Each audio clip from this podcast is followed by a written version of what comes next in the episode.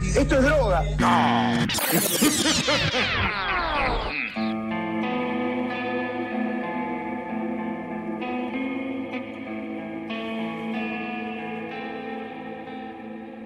Muy buenas, buenas a todos, ser oyente. Bienvenidos a una nueva edición de Mambo Criminal. Yo soy el Muni y conmigo, como siempre, los insalubres Flor Cuncum y Joan Sata. ¿Cómo andan, muchachos? Andaba insalubre. Totalmente insalubre, sí, sí, sí, sí, sí, tremendo. Tremendo, cómo anda la, la insalubridad, loco. No se puede vivir así, ¿eh? No se puede salir a la calle que ya te asalta algún virus, alguna cosa, ¿no? Y si no, un mosquito. Un mosquito te dice alto ahí, loca, eh, dame todo. Tremendo. Hay como siete mosquitos por metro cúbico, me parece, en la, Sí. en la ciudad en este momento. Adentro, afuera. Sí. Sí, sí, esos sí son enjambres de mosquito, ¿no? Son gangs. Son caballos, boludo, directamente. Sí. Piedras de caballos. Sí, son cuerp- eh, cuerpos colectivos, ¿no? Ya son. Bueno, ¿qué, qué, cuál es el sustantivo colectivo para mosquito? ¿No es enjambre, cardumen, bandada? Una comunidad de mosquitos son ya, porque ya hasta tienen sus propias leyes, su propio estado, están formando. Sí, tienen un propio gobierno. sí, sí, sí, Bueno, totalmente. A, a- a mí el otro día, me- porque viste que además son, son más grandes, a mí el otro día Sí. me, me pararon tres mosquitos, me pusieron contra la pared y me dijeron, mirá, te van a picar él, él y yo. Y recién ahí te puedo decir. bueno, está bien. Vos solo podés elegir el orden. Claro. Y encima, boludo, no, no- imagínate, no pueden ir a la policía, nada, porque se me iban a cagar de risa. Claro, ¿Y, y te picaron todos en el mismo lugar? Eh, sí, encima, para, para mayor sadismo, porque son, son malos, Sí. son malos. Pica, pica. ta, tararán. Son malos los mosquitos, boludo. No, no, son terribles. El otro- a mí me picó el otro día uno a- a- por arriba de la ropa, lo que no me había pasado nunca eso. No, sí, sí, sí, sí, están re atrevidos, man. Sí, sí, sí. No se puede hacer algo. O sea, eh, ¿estaría mal exterminar a todos los mosquitos del mundo? Yo creo que lo pensamos varias veces. Sí, yo creo que un poco se, se te desregula el ¿Qué planeta. te va, a re- qué se te va, qué se te va a desregular? El sueño se te desregula. Claro, porque, ponele, las abejas las necesitamos, ok. Claro, iba a decir, iba a decir lo mismo. Eh, Para mí son igual de vitales que las abejas. Pero no podemos comparar los mosquitos con las abejas. Las abejas hacen cosas, no nos atacan No. porque sí. ¿Por qué los mosquitos son.? Porque yo dije, en un momento decían, bueno, ¿qué, qué pasa si mueren todos los mosquitos? Y se van a morir un montón de animales que se alimentan de mosquitos. Ok, y. Onda, si se mueren todos los sapos, ¿qué, qué pasa? ¿Pasa algo? Ok. Mira, yo lo acabo de googlear y dice, son el alimento de muchos insectos, peces, aves o incluso mamíferos como el murciélago. Si desaparecieran, estos animales se quedarían sin su principal fuente de alimento. Aparte, los mosquitos, esto no lo sabía, polinizan plantas, Ah, no no, pudiendo no. reproducirse y desapareciendo. Hijos de Así que, remil mira, puta, ahí, ahí nos Retirá cagaron. lo dicho. Ahí nos cagaron. Para mí ese artículo lo escribió un mosquito.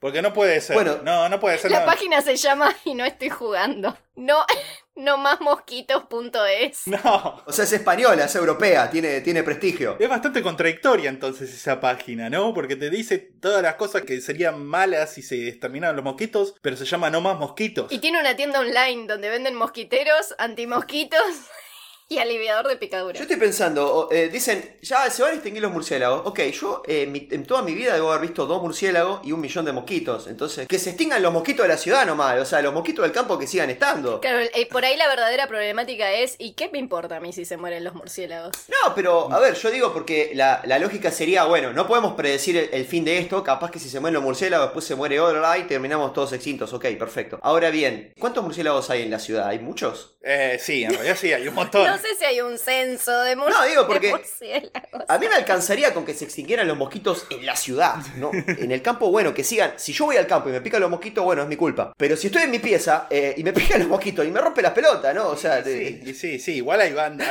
Hay, hay banda de murciélagos en el centro, en los edificios altos, viejos. ¿y se alimentan de mosquitos? Sí. No tengo idea de qué se, se alimentarán. ¿Cuántos mosquitos tiene que comer? Sí, además, Para alimentar. además un trabajo de mierda están haciendo. Están, co- ¿Qué están de dieta los murciélagos? Claro, Hay boludo. un porque montón si, de- Si no, o sea, si, si los murciélagos realmente se comieran a los mosquitos y no hubiera mosquitos, yo diría, buenísimo, los requiero. O sea, tendré un póster de Batman en mi Re- pieza. Estaría todo bien, pero no.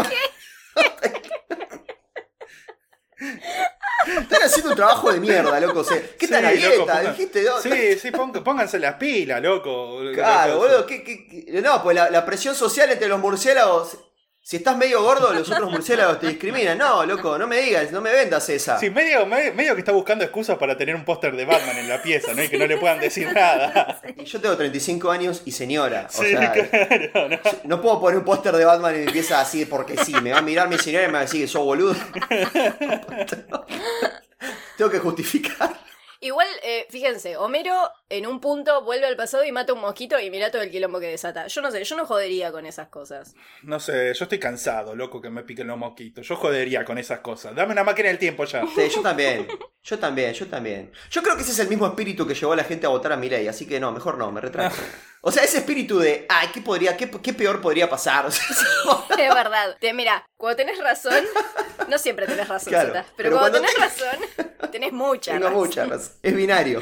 Claro. No sé, no sé, no sé, loco. Yo sigo con mi postura inamovible de llevar a cabo un genocidio de mosquitos, no sé. Un mosquiticidio. Sí, exactamente. Sí. Exactamente. Así que bueno, acá estamos. Ya menos de cinco minutos ya estamos planeando un genocidio. Así que venimos, venimos bien, loco, eh, con, este, con este podcast. Claro, yo diría que eh, vayamos a algo más tranqui, como por ejemplo un asesino serial, ¿no? Que Sí, no hace genocidios, mata de a uno. Sí, sí, sí, sí, sí, totalmente. Pero antes de meternos en el caso que nos compete hoy, Cafecitos, cafecitos. Mm, tenemos que agradecer a la gente, a la amable gente, a los sospechosos de siempre que nos han dejado cafecito esta semana, como son Kamikaze, Gabinete, Colo, Vanellini Tony, La Bruja de Inglés, Pipa, Mambita del Misterio, Mailén Mambitera del Oeste y el Muñeco Robert. ¡No! ¡El muñeco Sí, sí, sí, sí, evidentemente escuchó nuestro episodio, le gustó. Sí. El muñeco Robert es cuate, ¿no? O sea, está todo bien. Llegamos, llegamos. Está todo bien, está todo bien con el muñeco Robert. Eh, dice que hicimos una interpretación muy, muy real de su carácter, de su, de su personaje, de su historia, nos agradece. Y nos compró cafecito, porque es un capo, como todos los que nos han comprado cafecitos, a quienes agradecemos mucho. Él compra cafecitos con su mente, ¿viste? Es como que todo lo hace desde dentro de esa pecera. Claro, él está en la casa. Sí. Claro, dentro de la caja, olvídate, olvídate. Mi- Mirá, es un muñeco y está dentro de una caja y aún así nos compra cafecito. Muchachos, no tiene ningún tipo de excusa. Ningún tipo de excusa, boludo. Yo igual quiero decir, eh, quiero decir que si vos estás adentro de una caja, un podcast es como tremenda diversión, entretenimiento. Sí, Quizás tu única. claro, Quizás tu única. claro, claro. Y elige de todos los podcasts del mundo, eligió el nuestro. Sí, tomá, Y además demostró, demostró que es un tipo con sentido del humor, porque es como, vos no te puedes burlar de él, pero si es inteligente la burla, entonces él se la banca. Totalmente, totalmente, totalmente. Así que por eso hacemos este podcast, para los muñecos y gente que están adentro de cajas. Mayormente para los muñecos adentro de cajas. Sí, sí, sí, sí, sí, pero si hay gente dentro de cajas que nos escucha, buenísimo. Y ese, el que se llamaba Colo era Sata, ¿no? Obvio, el, el colosato. Que no soy colorado, carajo. Eso es lo que diría un colorado. Antes de grabar se instauró como esta nueva Muni anécdota, de que parece de que Muni anduvo desparramando por el mundo eh, la leyenda de que Sata es colorado, y chicos, Sata no es colorado. Visiblemente no lo es. Si no fuese colorado, ¿por qué le decíamos el colo en la secundaria? Es que eso no era así. Además, claro, eh, como nos conocemos hace más de 20 años, cuando teníamos 27, 28, empezó a joder con que yo era colorado y empezó con anécdotas retroactivas inventadas por él de que cuando estábamos en la secundaria me decían el colo, la convenció a mi señora, mi señora empezó a propagar esto, entonces hasta mi, hasta mi vieja piensa que me decían el colo. Ahora, como que ya eh, la posverdad le, le ganó, o sea, él lo, lo sostiene con, con una insistencia a través de los años encima, que convenció. Quiero convocar desde este espacio, si nos escucha cualquiera de nuestros compañeros de la secundaria, que vengan acá y nos digan cómo le decíamos a Sata en la secundaria. Evidentemente te van a dar la razón a vos para seguir la joda, pero no, mira. es, muy, es frustrante esto, eh, Flor. es- Bueno, mira, Sata, si vos eh, realmente te querías percibir autocolorado, no hacía falta que nos compres un cafecito y te pongas colo, lo podías decir tranquilamente y Claro, acá te boludo. íbamos a aceptar igual, aunque sea yeta. No. Pero, a ver, lo que le- les voy a decir por qué está mal lo que están haciendo. Un bambito se gastó plata de sus ahorros. O de su sueldo, no lo sabemos. Ujú. o, o de su fondo de gastos eh, disponibles. Para comprarnos un cafecito y lo estamos negando. Me lo están atribuyendo a mí. Y, y está mal. ¿Cómo que lo estoy negando? Yo la guita la recibo muy... Muy gustosamente. O sea, me lo estás atribuyendo a mí. Al- alguien, alguien se molestó en poner plata para nosotros y me lo estás atribuyendo a mí. Entonces esta persona va a decir, ah, yo no pago más cafecito. Mira, si tanto le molesta, Que compre más y que pruebe que no es él. claro. Claro, exactamente, exactamente. Y bueno, Gabinete es gran amigo mío y mi nick favorito sigue siendo Kamikaze. Vamos. Saludos a todos y todas, especialmente a quienes sí conocemos. Ah, paren, paren, paren, porque yo prometí saludos también para, porque no sé si sabían, ya hemos comentado esto, pero creo que Sata no estaba cuando lo habíamos comentado. Tenemos un perro escucha Ah. que se pone contento cuando escucha nuestras voces, nos reconoce y se pone contento de escucharnos. Ya me han prometido enviarme videos al respecto, así que le enviamos un muy caluroso Calu sobre todo caluroso y pegajoso abrazo a Vane y a su perrito Tony, que es mambito también. Me vuelvo loco. Menos mal que pensé que ibas a decir que era Conan. No, No. los clonans, Los clones, no, si Conan se pone contento, yo dejo de hacer el podcast. Que se vaya- tal cual. Que se vaya a la concha de su madre. No es la culpa de él, pero que se vaya a la concha de su Un poco para mí la culpa de Conan, ¿eh? Yo no, no, no quiero decir nada. Es que no tiene madre Conan, boludo, porque es un clon. Nada, no tiene madre ni padre, ¿no?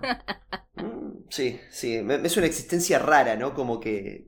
Sí, sí, sí, es una cosa que no está bien legislada, el- la vida clonada, ¿no? No, no está bien legislada. Es como, vos no tendrías que haber nacido. De verdad. Es raro eso, ¿no? O sea, de- de- una sensación de yo no debería existir.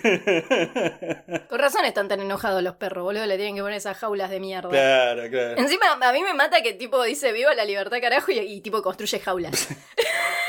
No, es que, es que, es que deben ser eh, bravísimos esos perros, justamente. Tienen un pro- una crisis existencial continua. Son una crisis existencial esos perros. Ya hemos visto lo que pasa con gente que encierra a sus perros. Lo aprendimos en Game of Thrones. Ahí va, claro. Ya hemos visto cómo termina esa historia. Sí, sí, sí, sí, sí, ya sabemos cómo va a terminar, pero bueno. Pero hay que mirar para adelante, ¿no? Eso es lo que se dice cuando sabemos que nos vamos a mandar una cagada. Sí, sí, sí, sí, sí, sí. sí. Hay que mirar para adelante, no para atrás. Para atrás, hay que mirar para atrás solamente para recordar que a Sata le decían colono secundario. Pero Nada. la puta, Solamente, solamente. es para lo único que hay que mirar. Ah, Así que bueno, eh, completada la tanda de saludos. Mirá, Sata, cómo quieres pasar de tema para que no le digamos más sí, cola. sí, sí, sí, sí. Esto no, no, vamos a hacer ahora media hora más de chistes sobre esto, Sata. Completado el, el- el tracking por el camino de los recuerdos. Eh, contanos. contanos de qué vamos a hablar hoy. Bueno, hoy volvemos a la Argentina, después de creo que bastante tiempo que no hacíamos un caso Sí. de acá del Hace país. falta patria en este, en este programa. Ah. Haciendo patria. Hace falta patria, totalmente. Por eso contamos una historia, un caso, una figura del AMPA del país. Un personaje de la noche y del puerto marplatense. Una mujer literalmente de armas tomar. Porque estamos hablando de Margarita Di Tulio, muchísimo más conocida por un apodo que odiaba. Pepita la pistolera. Sí, sí, y Pepita la pistolera. Me encanta. I'm in. Seguramente todos conocen de nombre, por lo menos. Sí. Pepita la pistolera. Pero claro, pero claro que lo conozco de- y, y no sabía que se llamaba así, o sea que ya estoy aprendiendo de, de la primera frase. La gente conoce el nombre, pero muy poca gente conoce la historia, le- la, la vida de la mina, eh, hasta el nombre, de hecho, básicamente. Y no sé si estamos aprendiendo ya que no hay que ponerle a la gente apodos que no le gustan, pero bueno, dale, te dejo continuar. No lo quieras forzar, Sata. es más, colo el pistolero. Pepita la pistolera, vamos a hablar de Pepita la pistolera. Tomá pagado. Una histórica madama de los prostíbulos o bares de copas de la zona portuaria de Mar del Plata, que llegó a la tapa de los diarios nacionales cuando una mañana de 1985 asesinó a los tiros a tres hombres también vinculados a la delincuencia en su propia casa, crimen por el que pasó algo así como dos semanas detenida como toda condena. Dos semanas. Ah, pero porque a quién ma- pará, Era muy poco. ¿A quién mató? Porque por ahí era como, che, mató tres mafiosos y los, los canes dijeron, buenísimo. Eh, eh, eh, ya vamos a ver cómo se va desenvolviendo la historia. Ok, ok, ok. Empezamos por el final. Sí, sí, sí, sí, sí. Bien. Solo voy a decir que esta es una de las tantas historias argentinas que podría ser una serie de Netflix o de cualquier otra plataforma o no de Netflix, una serie, pero nadie parece tener interés en hacerla, maldita sea, porque... Así que haremos una serie acá. Sí. Te pega un tiro. Todo animado en flash. Sí. Todo en 2D animado en flash. Así es, con las animaciones que hace Sata, vamos a hacer esta, las grandísimas Animaciones de ayer y hoy. Que son cada vez más complejas. Sí, sí, sí. Ahora tienen pececitos. Sí, vamos a hacerla más compleja, vamos a hacerles cambios, vamos a poner el color correcto del, del pelo de Sata. Eh, sobre todo eso. Pelotudo. Pero bueno, además de series, lo que no parece haber, o por lo menos yo no he encontrado, son libros o documentales sobre el caso o sobre Margarita misma. Por lo que en este episodio la mayoría de las fuentes son artículos periodísticos de varias fuentes y escritas en varios momentos, lo cual a veces hace que se contradigan unas a otras con respecto a ciertos datos, fechas y demás cosas. Por lo tanto, como hacemos siempre, hemos recolectado aquella información que pudimos determinar, si no certera, lo más certera posible, y cuando tampoco era po- posible determinar el grado de certeza de una información, usamos la que nos gustó más y la que nos pareció más bonita para la historia. Sí. Así que están debidamente informados. Tiene como un ligero aroma a Mambo Light esto, ¿no? Sí. O sea, li- Hay ligero. un tufillo, ahí, hay un tufillo. Tuve unas sospechas, unas, unas notas parecidas. Vos sabés que la historia de estos, de, de estos bandidos populares, digamos, siempre hay mucho De de... leyenda y corazón. Sí, exactamente, mucha leyenda y corazón, hay mucho mito, muchas cosas incomprobables, inchequeables, pero que hacen a la leyenda. Así que la vamos a aceptar. Bien, las vamos a aceptar. Igual estamos partiendo de eh, reportes periodísticos, no es que estamos partiendo de foros eh, de foros de internet. Sí, que nadie dice que no los haya escrito Mooney directamente. Pero bueno. Bueno, él es periodista, ¿no? Claro, pues también es como, bueno, muchos recortes, muchas cosas. Bueno, pero ¿quién las escribió? Nadie dice que no fue él. Uno de nuestros eh, mejores amigos es periodista, entonces podríamos haberle dicho, che, Nico, escribiste, una, escribiste unos artículos y después podemos decir, hey, los escribió un periodista. Claro, totalmente. Sí, bueno, para la próxima. Para la próxima, totalmente. Le voy a dar el, el caso más inchequeable que Qué haya. trucazo. Y a ver cómo, a ver cómo sale. Sí, sí, sí, de una. Así que arrancamos por. pero- Igual, perdón, pero arrancamos fuerte. Eh, La, la de Richard Ramírez me acuerdo que arrancó con que le iba mal en la escuela. Esta ya arrancó matando tres tipos. Totalmente, totalmente. Es por lo que se hizo famosa. Es por lo que se hizo famosa. Así que dicho todo esto, nos adentramos ahora sí en la historia de Pepita la pistolera. Que lo decimos porque está muerta. Sí, sí. Porque sí, sí. si estuviera viva no le diríamos. No, ni en Sí. pedo, olvídate. Obvio. Esto, eh, ahora- yo me hago el vivo ahora porque Claro. no me pueden hacer nada, ¿no? Obvio. Margarita Graciana Di Tulio nació en la ciudad de Mar del Plata el 15 de junio de 1948, hija de Antonio Di Tulio e Irene Joinstein. Tenía también una hermana, Alicia, la cual según las fuentes era mayor o menor que ella, no se sabe, pero Bien. siempre por 6 años. O era 6 años mayor o 6 años menor. Excelente. Claro, porque si, si no dabas el dato de los seis años, te iba a decir, sí, como es el caso con dos personas, siempre, ¿no? O sea, siempre una es mayor o menor que la otra. Casi siempre. No, no, siempre. o sea, No, no, no sé, lo- lo- los gemelos que están pegados. igual, uno nace primero. Y, el- o sea, uno se, Mirá cómo gestó, uno nace primero. uno se gestó primero, el otro nace primero. Dios.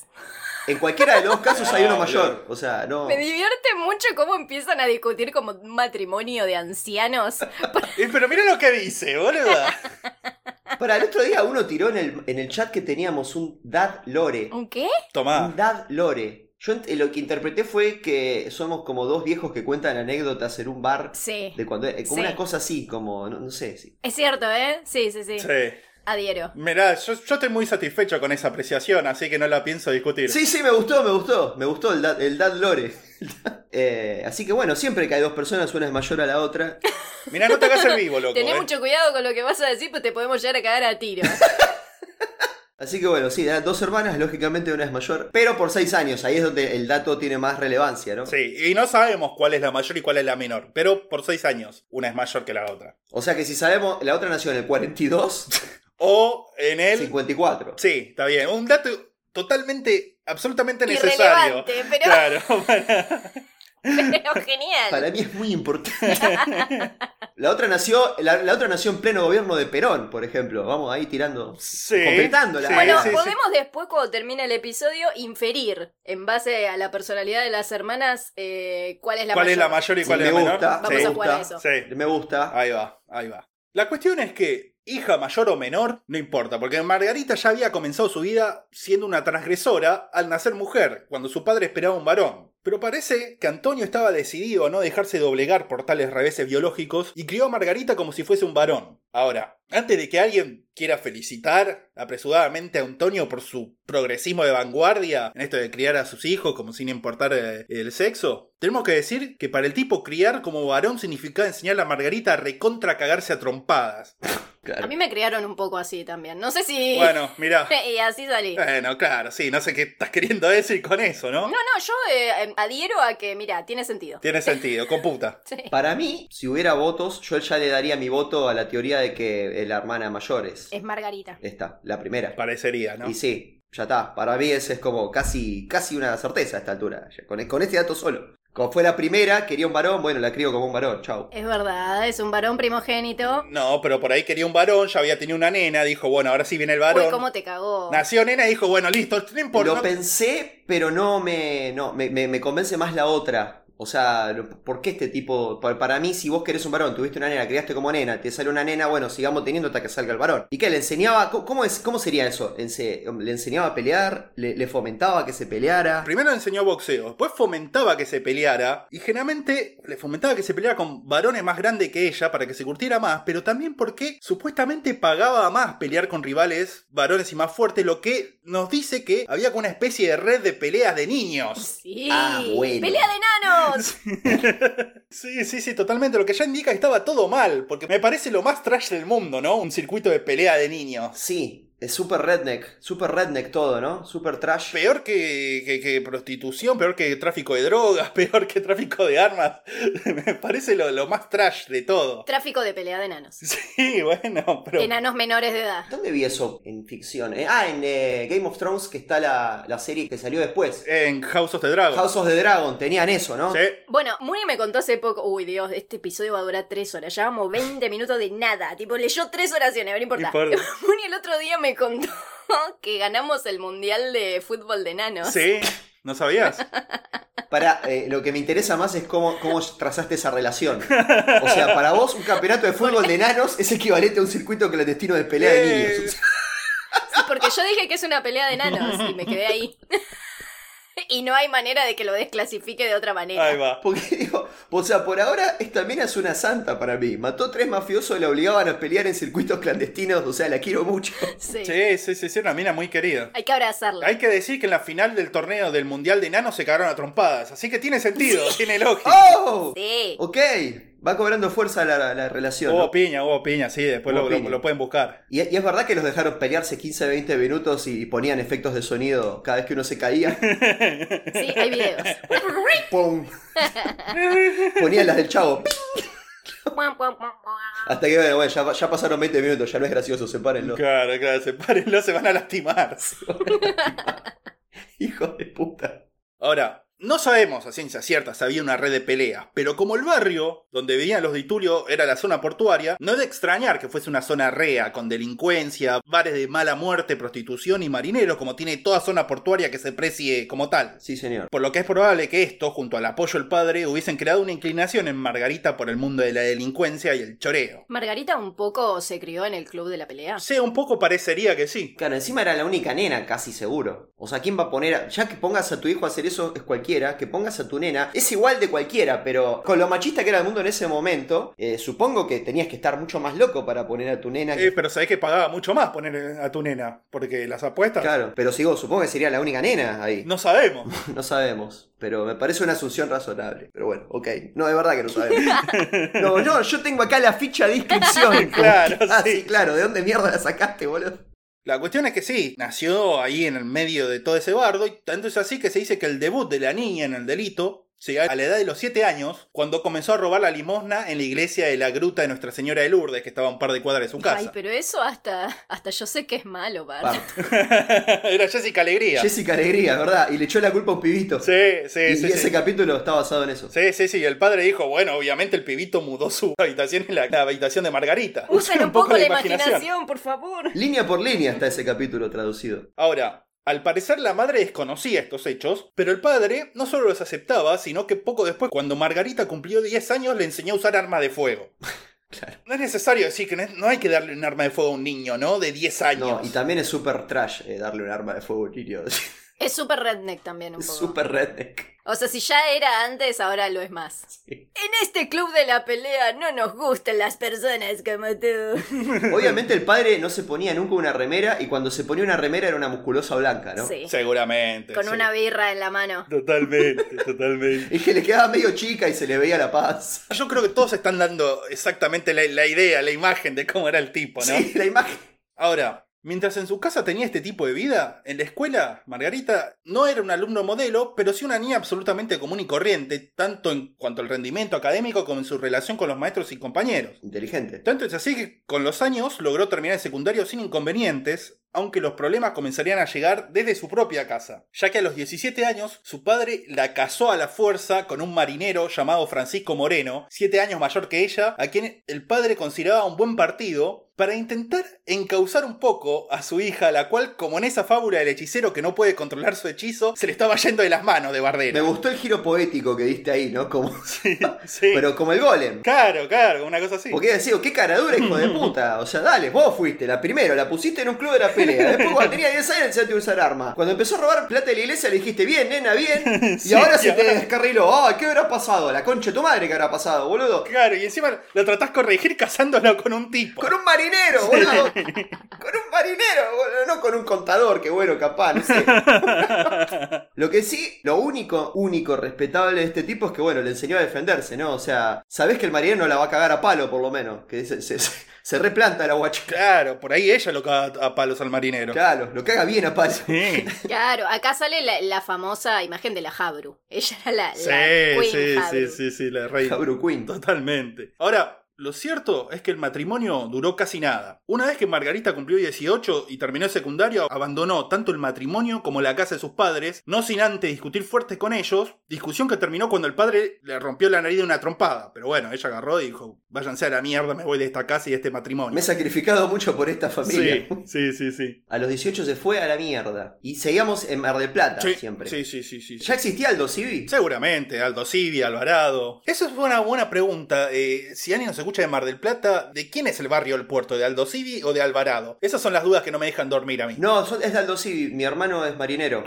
¿Qué, es hincha del... ¿Qué es este dato? Que la barra brava del Aldosivi maneja todo el puerto. Posta. Ah, mirá, bueno, entonces esto es todo en un barrio de Sí, Aldosivi. sí, bueno, señor. Por lo menos ahora, no sé, no, no sé en los 40, pero. y supongo que siempre. Sí. Pero bueno, ahí estaba en el barrio del puerto Margarita, yéndose de su casa, y comenzó a trabajar de copera en los antros del puerto. ¿Qué es una copera, no? Es una mujer que en, en los antros estos en los bares y prostíbulos del lugar, entabla charla con alguno de los parroquianos del lugar haciéndose comprar tragos toda la noche, obviamente para beneficio del, del local. Ah, qué buen laburo. Sí, sí, sí, obviamente muchas veces las coperas son también prostitutas, eventualmente también le ofrecen irse a acostar al chabón, pero en cuanto a esto se dice que Margarita no era prostituta, sino que era solamente copera, aunque tampoco se negaba a acostarse con los clientes del lugar si a alguno le gustaba. Bien. Y de paso aprovechaba y se llevaba unos mangos también con eso. Eh, sí, sigue siendo muy. O sea, la quiero mucho. Sí, sí, sí, sí, sí, sí, no, una figura bastante querida en su entorno. Eso sigue existiendo igual, ¿no? Pero no sabía si le decía copera. Pasa en el, en el casino, y yo lo he visto. Tipo, en los casinos sí hay, hay pibas que laburan de esto. Mira, me baso en absolutamente nada, pero supongo que sigue existiendo, pero no se llama copera. Copera debe sonar despectivo. Claro, no, no, no, no. Es más, ni sabía que se le decía copera en la antigüedad. Claro, debe ser el mismo laburo y se debe llamar distinto. Debe haber puesto un nombre en inglés para que suene más Claro. top. Drink getter, no, drink provider, no. Bueno, no sé, después lo pensamos. Pero es verdad, me gusta, me gusta en inglés. Ahora, durante el tiempo que trabajó acá como copera, parece que tomó nota sobre cómo se manejaba el negocio, así como también conoció a Guillermo Cabrera, el cual quizá comenzó como cliente del antro, y al igual que su primer marido estaba vinculado también a la Marina, ya que cumplía funciones en la base naval de Mar del Plata. La diferencia, sin embargo, es que sí parecía haber afecto genuino entre Margarita y Guillermo, y para 1967 tuvieron un hijo llamado Fabián. Quizá por las exigencias de su nuevo rol de madre, por la necesidad de más dinero o por lo que sea, luego de tener a su hijo Margarita abandonó el trabajo de copera y se unió a una banda de ladrones, amigos del barrio, en el cual era la única mujer. Al parecer todos los pibes de la banda la respetaban porque sabían que se la aguantaba mano a mano la piba y además era una excelente tiradora. Claro, ¿cómo no lo van a.? eh, sí. Sí, sí, sí, así de cortitos hay que tenerlo, loco. Es que también, el, el mundo del crimen siempre fue muy machista, pero sí, esta. esta la habían criado como hombre. Claro, ese se la pasa por los huevos, eso, olvídate. Sí. Es que claro, me- me parece que el, el mundo del crimen por ahí respeta la, mu- la masculinidad como concepto. Claro. Entonces, si vos sos una mujer masculina, bueno, más o menos lo mismo que si sos un chabón, supongo. Yo igual respetaría a cualquier mujer con un chumbo. Más allá de, de si es masculina o no. A cualquier persona, por lo, por lo general, con un chumbo le, le tendría como un poco más de respeto. No, no, ¿sabés qué? Yo creo que voy con un chumbo, me lo sacan y me cogen. O sea, no, no creo que cualquiera con un chumbo. o sea, no creo que a cualquiera con un chumbo lo respeten solo porque. Pero bueno. Así pasó con los mosquitos, de hecho. Claro. Por eso te detuvieron y te dijeron, bueno, mira, elegí cuál. Exacto. Yo tenía un chumbo, en el- yo no les conté, pero yo tenía un chumbo en ese momento. Sí, sí, sí, pero claro, no lo tenés más porque se lo llevan los mosquitos. Se lo llevaron los mosquitos, se llevaron. Sí, sí. Gracias, me dijeron. Bueno, así de parecido a los mosquitos actuaban la banda en la que estaba Margarita. ¿Se llamaba la banda de los mosquitos? Sí. Eh, sí. sí. ¿Sabes qué? Sí. ¿Sabes qué? La Sí, obviamente, obviamente. Mirá, no hay ningún registro histórico que, no di- que diga que la banda no se llamaba la banda de los mosquitos. Obviamente, obviamente. Así que a partir de ahora se llama la banda de los mosquitos. ¿A qué se dedicaba la banda de los mosquitos? Más que nada, al robo de turistas, al robo de comercios y al robo de autos. Aunque la más recordada de las acciones de Marga, como se la llamaba en el mundo de Lampa, era cuando a la noche iba a las zonas de la costa de la ciudad, especialmente a un barrio llamado Lomas de Estela Maris, Bueno, a robar... no sé por qué me causa gracia eso, perdón. Es muy gracioso. No sí. sé por qué. Es como Lomas de María Marta, no sé. Me me parece raro que sí, ese sí, lugar sí, se sí, sí, sí. Y más gracioso es cuando veas qué se hacía en las lomas de Estela Maris. No, bueno, bueno, bueno. llame. A ver, a ver. Las lomas de Estela Maris era un lugar preferente para las parejas de Mar del Plata para estacionar el auto Y sí. y dar rienda suelta a sus pasiones venéreas. Ok. Me imaginaba, un, mon- cuando dijiste más gracioso es, me imaginaba unas lomas con un montón de viejas con máquinas de coser. Onda, co- onda cosiendo. Lomas de- Eso sea, muy palopera, hijo de puta. Yo automáticamente fui a eso es un cogedero y Sata fue tipo abuelitas cosiendo. Sí, sí, sí. Su mente, boludo. Pero encima andaba abuelitas cosiendo, pero co- sent- en el pasto. La máquina de coser en Sí, el pasto. no, eh, lógico, como que- sí, Cada una, claro, sepa- bueno. cada una separada por 5 metros. Ahora sí, Ahora ¿eh? sí, ¿eh? Como no, sabía que no era eso, pero durante unos segundos mi cabeza fue para ese lado. Tiene la mente de hora de aventuras. eh, Son las Sí, viejitas que, hacían, boludo. que hacían y destruían en el bosque. Las abuelas jubiladas. Cada vez que digas no, mataremos una vieja. Lomas de Estela Mar y estaban todas las viejas cosiendo. Bueno, eh, no había viejas cosiendo, había gente joven dando rienda suelta a sus pasiones venéreas. Había viejas cogiendo. ¿Había viejas también? Eh, quizá había viejas, ¿no? Sí, quién sabe. Bueno, podría haber, sí. Puede ser, sí. Gente de edad indeterminada. No hay registros que dijera que no había viejas. Uh, esa va a ser la- vamos a usarla mucho, esa, ¿no? es un comodín hermoso. En ningún lado dice que no había vieja. La cuestión es que cuando estaban estas parejas de edad indeterminada, ahí en el medio de su faena, Margarita iba, pum pum, le golpeaba el vidrio con un chumbo y muy amablemente les informaba que estaban apretados, por lo que les iba a dar un tiempito para vestirse antes de darles todo, aunque tampoco tenía problemas si le querían dar todo ahí en pelotas. De hecho, mejor, porque era más rápido, ¿no? Pero bueno. Es completamente. de- de- lo dejo a su criterio, si se quieren vestir o no, pero van largando. Sí, sí, sí, sí, sí. Exactamente. El problema es que eventualmente la policía comenzó a atar cabos sobre los hechos delictivos de la ciudad y la banda de los mosquitos comenzó a caer uno a uno. Así fue como la noche del 11 de junio de 1969, a cuatro días de cumplir 21 años, la policía detuvo a Margarita en la casa en la que convivía junto a Guillermo, el cual, a pesar de que no estaba metido en nada de eso, quedó pegado en la volteada. Ahora, cuando se le comprobó que no tenía nada que ver, se lo liberó y el tipo se fue junto a el hijo, a Fabián, a vivir a San Juan. Se fue a la mierda, dijo, yo no quiero tener más nada que ver con esto, que están re locos. Yo no estoy pa' quilombo. Pará, se fue y se llevó. a- O sea, qué hombre, boludo, qué capo. Se, se llevó al hijo. Y no hay ningún juzgado que te pueda decir, mirá, no, con la madre va a estar mejor porque la verdad es que no. No, no, la, la madre estaba en naca. Claro, ok, no le quedaba otra. Bueno, se llevó al hijo, bien, Rocco, perfecto. Ujú. El primer luchón, El mira. primer ruchón. Y así nació Fabián Show. Y bueno, a ella la sigo queriendo, ¿eh? Pero bueno, bien. Ella, todo esto, bueno, estaba detenida. Recién en 1971 se hizo el juicio y la condenaron a 5 años de prisión, los cuales purgó en la cárcel de Dolores. Ahora, no sabemos si cumplió efectivamente los 5 años o se le contaron los años que estaba detenida en la pena. Ah, eso lo hacen dos por uno, ¿no? Cuando estás a veces eh, tiemp- tiempo cumplido. Sí, no es 2 por 1 este, pero parecido puede ser, porque para junio de 1976 ya estaba en libertad, y no solo en libertad, estaba trabajando como copera de vuelta y había tenido un hijo. ¿Otro más? otro hijo llamado, sí, llamado Gabriel, con un hombre llamado Horacio Triviño. Pero poco después se separó de Horacio y había vuelto al mundo del choreo, esta vez con más experiencia y con más cuidado para no volver a caer. Y Horacio se quedó con el nene. No, se lo quedó Margarita. Ahora, en eso estaba cuando a principios de 1977 conoció a uno de los hombres más importantes de su vida, Guillermo Schelling. Otro hombre dedicado al mar, ya que era un marinero de altura, o sea, de alta mar, los tipos que se van hasta la concha de la lora al medio del océano a pescar. Y este tipo no era de los que se iba a asustar fácilmente porque Margarita ande de caño, ¿no? Claro. Porque yo me quiero imaginar la primera conversación diciendo, ¿y vos de acá te dedicás? No, no, no te quiero decir, te vas a, te vas a asustar. Le decía, no, pero vos decime, no, no te quiero decir. Y bueno, eventualmente Margarita le va a decir, mirá, la verdad yo soy chorreando de caño. ¿Y vos? Y el otro dijo, ah, eso no pasa nada. ¿Por qué? ¿Vos en qué estás? Yo soy montonero. Bueno. dijo Guillermo Ayel. Amor a primera vista. Tomá, yo soy montonero y pesco en alta mar, loco. ¿Qué pasa? Y en 1977, además. Sí, mierda, momento pasó montonero. sí, sí, sí, sí. no. Muy pesados los dos, evidentemente. Sí. Eso es el destino. Eso, estas historias a mí me hacen creer en el amor, mira. Sí, a, a power couple, ¿no? Como los dos se la rebancaban. Sí, sí, sí, sí, totalmente. La cuestión es que parecía darle muy bien al tipo con la pesca, por lo que le propuso a Marga juntar guita para eventualmente ponerse un par de bares, tugurios y cabarets que regentearía ella, la cual ya no quería seguir siendo copera. Claro. Margarita aceptó y a cambio le propuso prometerse que ambos dejarían los fierros, lo cual él también aceptó, aunque años después confesaría ella que cuando Guillermo se iba de viajes en Altamara un par de veces salió de caño como para despuntar el vicio nomás.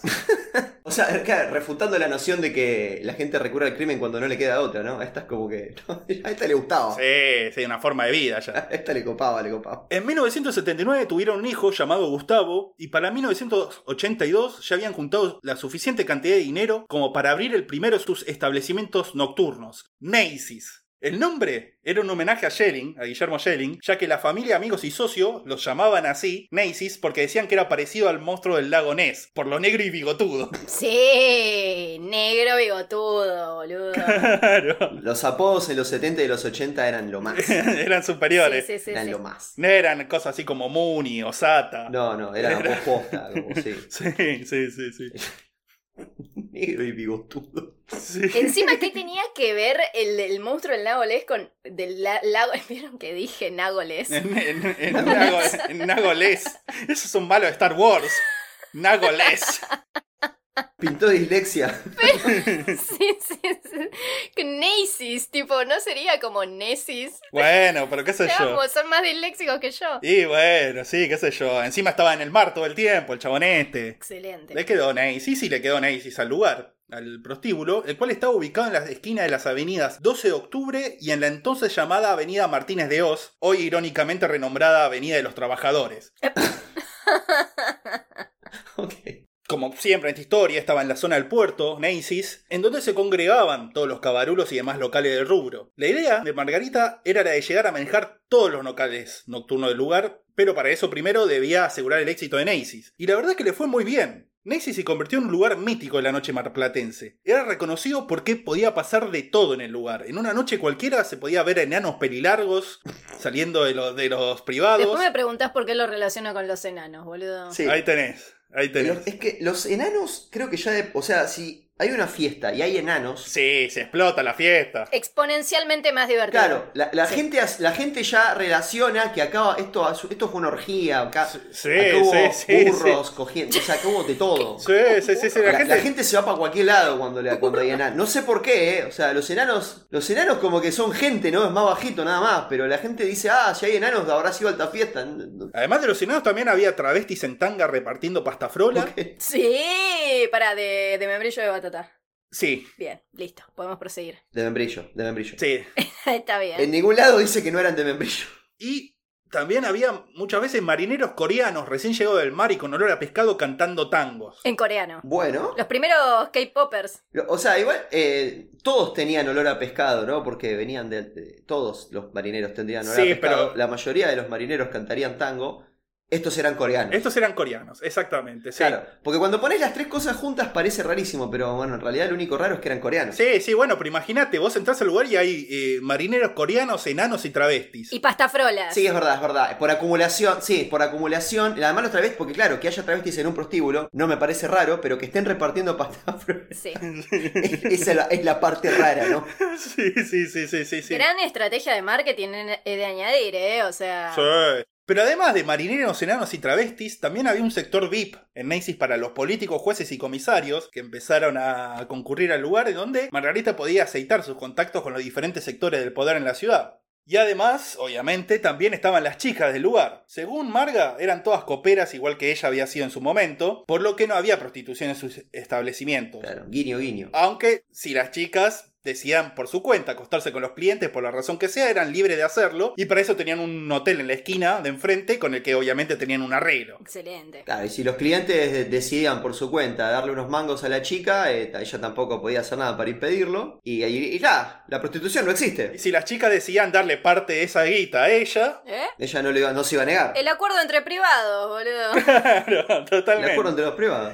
Exactamente. Los- Claro, nunca existió la prostitución en realidad, siempre fue esto que estamos diciendo acá. como bueno. Sí, claro, sí, sí, sí. A la mina le gustó el tipo, justo había un hotel cerca, el tipo le decidió darle un, un regalo en forma de efectivo y la chica decidió que con una parte de eso iba, se le iba a dar a Margarita, ¿no? Ese es todo así, ya está. Eh, todo- Sí, cierra, cierra, está perfecto. Yo no entiendo por qué alguien está cuestionando esto. Margarita era una pimp, boludo, re piola. Además estaban todos los jueces, los estaban todos ahí, los jueces, los Sí, comisarios. sí, ¿quién te va a decir algo? Obvio. Era una pimp que no tenía este, secuestradas a sus trabajadoras sexuales. Claro. La verdad, la banco. Sí, sí, sí, sí. La verdad que sí, eh, o sea, seguramente alguien va a escuchar esto y se va a ofender, pero yo no le veo, no le estoy viendo nada malo a esto. Por ahí estoy diciendo una burrada, pero no estoy viendo, no le estoy viendo lo malo a esta Es trabajo retroactivo, ella está impulsando la industria. Claro, o sea, siempre, o sea, siempre y cuando todas estuvieran ahí voluntariamente, no le estoy viendo lo malo, Ujú. pero bueno, vamos. Lo cierto es que parece que Marga era habilidosa tanto para regentear el lugar, en las negociaciones con las autoridades y en el manejo de las mujeres, porque para el año siguiente, a la par que tenía otro hijo llamado Mauricio, se hacía con la propiedad con otro de los prostíbulos de la cuadra, al que llamó Rumba. Sí,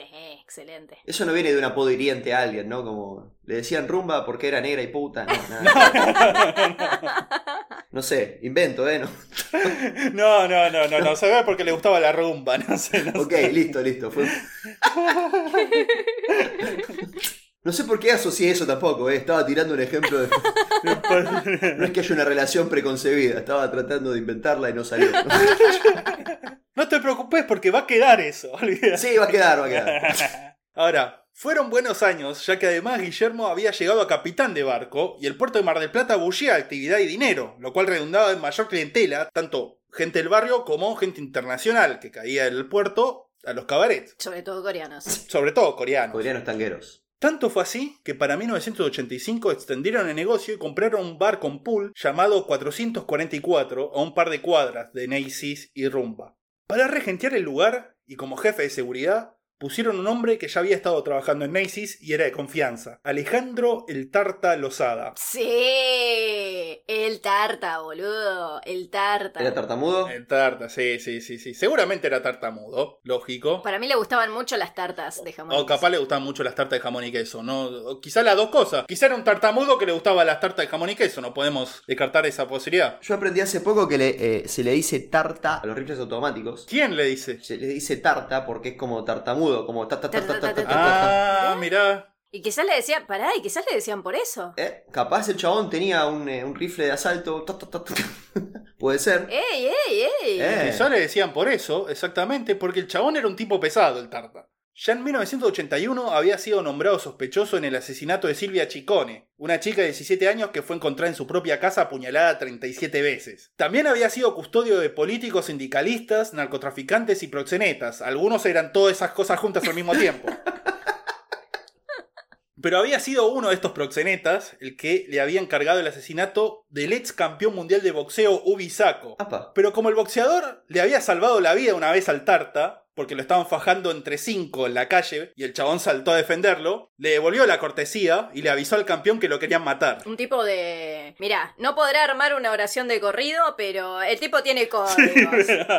Igual, esa historia, boludo, casi parece sacada de una película, pero una película. De una película más o menos. Ese arco está muy quemado. Vos estás muy quemado, boludo. Es lo que dice Mooney, está hecho pa- está para una serie y nadie lo está haciendo. Vos estás muy quemado, boludo. O sea, digo, es un, es un buen arco, pero está muy quemado. O sea, lo, lo vi muchas veces en muchas eh, películas y series, como que, ah, este te salvó hace mucho, entonces. ah. Y bueno, por- porque es como la vida misma, boludo. Sí, sí, o sea, este es el origen de. Este arco está tan bien hecho que después se usó hasta la extenuación. O sea que es un mérito para, para Sí. el Tarta y para el campeón del mundo, ¿eh? Que después se usó hasta en la realidad. Se usó en todos lados. Ahora, le avisó a Ubisaco que le iban a matar y quizá haya sido esta desobediencia lo que lo hizo tener que hacer cambiar de patrón. Y pasó a trabajar como seguridad en Neisis, en donde destacó por su habilidad con la violencia cuando era necesario y entabló una buena relación con Margarita y Schelling. Habilidad con la violencia. Sí, sí, No, claro. bueno, porque te- es que tenés que tener habilidad para usar la violencia y para desescalar. también, ¿no? O sea, el- Sí, sí, también. claro, no, no es que ah, siempre arranco a los tiros, eso no es bueno. Sí, sí, sí. sí, Pero sí.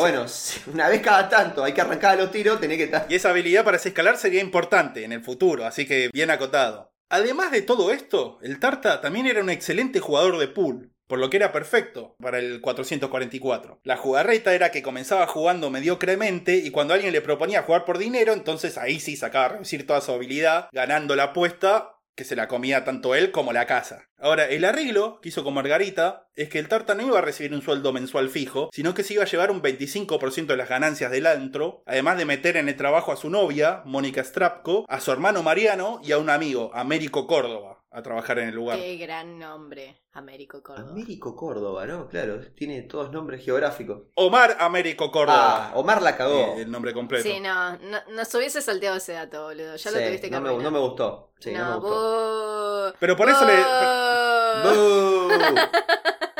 ¿Qué pasa con Américo Córdoba? Que se llamaba solo así. El colo le decían. Anda la concha de tu madre.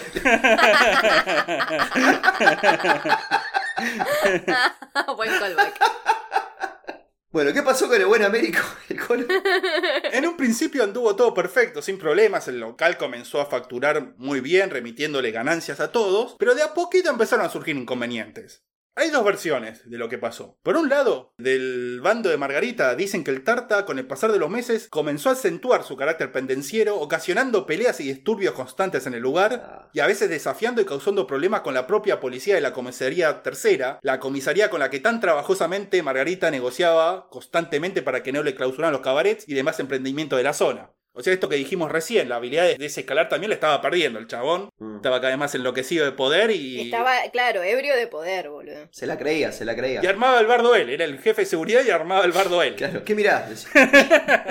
pelado, ¿qué mirás, pelado? Y el pelado del comisario, ¿ves? Dale, boludo. Y después por el otro lado, según el testimonio de Mónica Strapko, la novia del Tarta, el grupo entró en conflicto cuando le ordenaron al Tarta matar al loco Martín, un delincuente de la zona que había amenazado a Margarita. Pero al igual como había pasado con Ubisaco un tiempo atrás, el chabón se negó, no sabemos por qué se negó, pero no lo quería matar al loco Martín. Igualmente, alguien para amenazar a Margarita tenía que estar loco, por Eh, empezar. Y bueno, por eso le decían el loco, ¿no? Claramente. Claro. Sea como sea, terminaron todos despedidos el grupo del Tarta. No era muy profesional el tarta, la verdad, ¿eh? Sí, mm, la verdad que no. O sea, si nos basamos. Por ahí lo- durante los años fue bárbaro, pero si nos basamos en estos hechos que contaste. No, no, no, sí, se ve. Empezó ahí a demandarse, se ve en estos años el chabón. Pero aún así terminaron en buenos términos con Margarita, ¿no? Se negoció una indemnización de 300 dólares a pagar en dos cuotas y además una videocasetera que le iban a dar. Bueno, no, no- no parece tanto, pero bueno, ok. Eh, bueno, qué sé yo, en 1985 una videocasetera, por ahí jugaba. Ah, Es que, es que 300 dólares de 1985 son como 1000 dólares de ahora. O sea, no es que era una gran. Y bueno, mil dólares ahora es, es un numerito, qué sé yo. Bueno, ok, ok. De vuelta, en principio todo se estaba llevando de una manera profesional, en buenos términos, pero las cosas comenzaron a complicarse el 5 de junio de 1985. Aquel día, Margarita había alquilado un auto, un Ford Sierra, para poder moverse tranquila por la ciudad, ya que seguía bajo la amenaza del loco Martín, Ujú. el cual sabía en qué auto se manejaba ella normalmente. Entonces se alquiló otro para ir de acá para allá por la ciudad. Fue entonces cuando se le acercó el Tarta a pedirle prestado el auto, ya que lo necesitaba para hacer un trabajo supuestamente legal en Dolores para ese fin. Bueno, pero, perdón, ¿no? Pero si ya alguien le cree al tarta a esta altura, eh, un poco peca de idiota.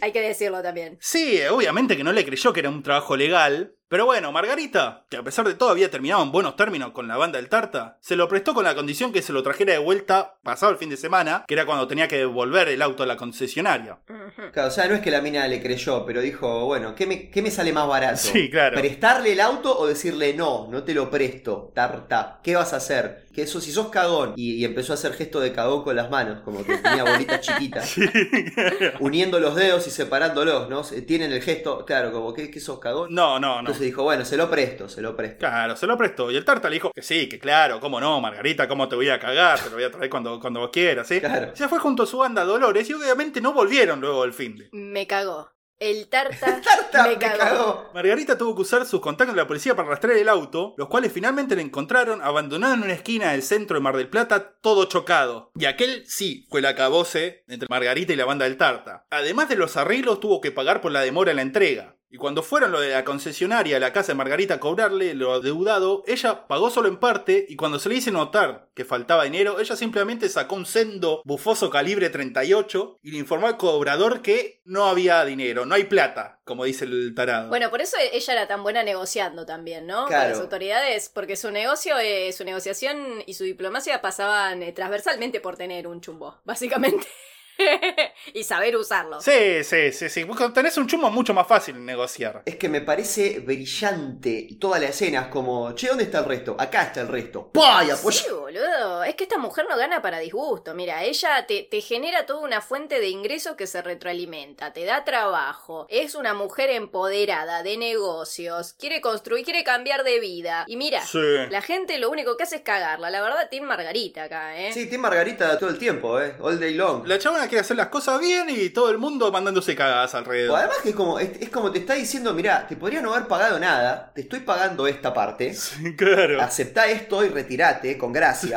Claro, que encima está de visitante, estás en mi casa. Te podés retirar o con gracia o con agujeros, vos elegís. Claro. Estoy a nada de pedirte que me devuelvas lo que te di antes. Sí, o sea, claro. ¿entendés que esto es un favor que yo te estoy haciendo? Entonces, para que no and- para que no digas que ando debiendo guita, o sea, yo te di, eh, ya está, basta, ace- aceptalo. Pero bueno, como vemos, Marga no le cabía una y ya tenía montón un huevo a la banda del Tarta. Sí.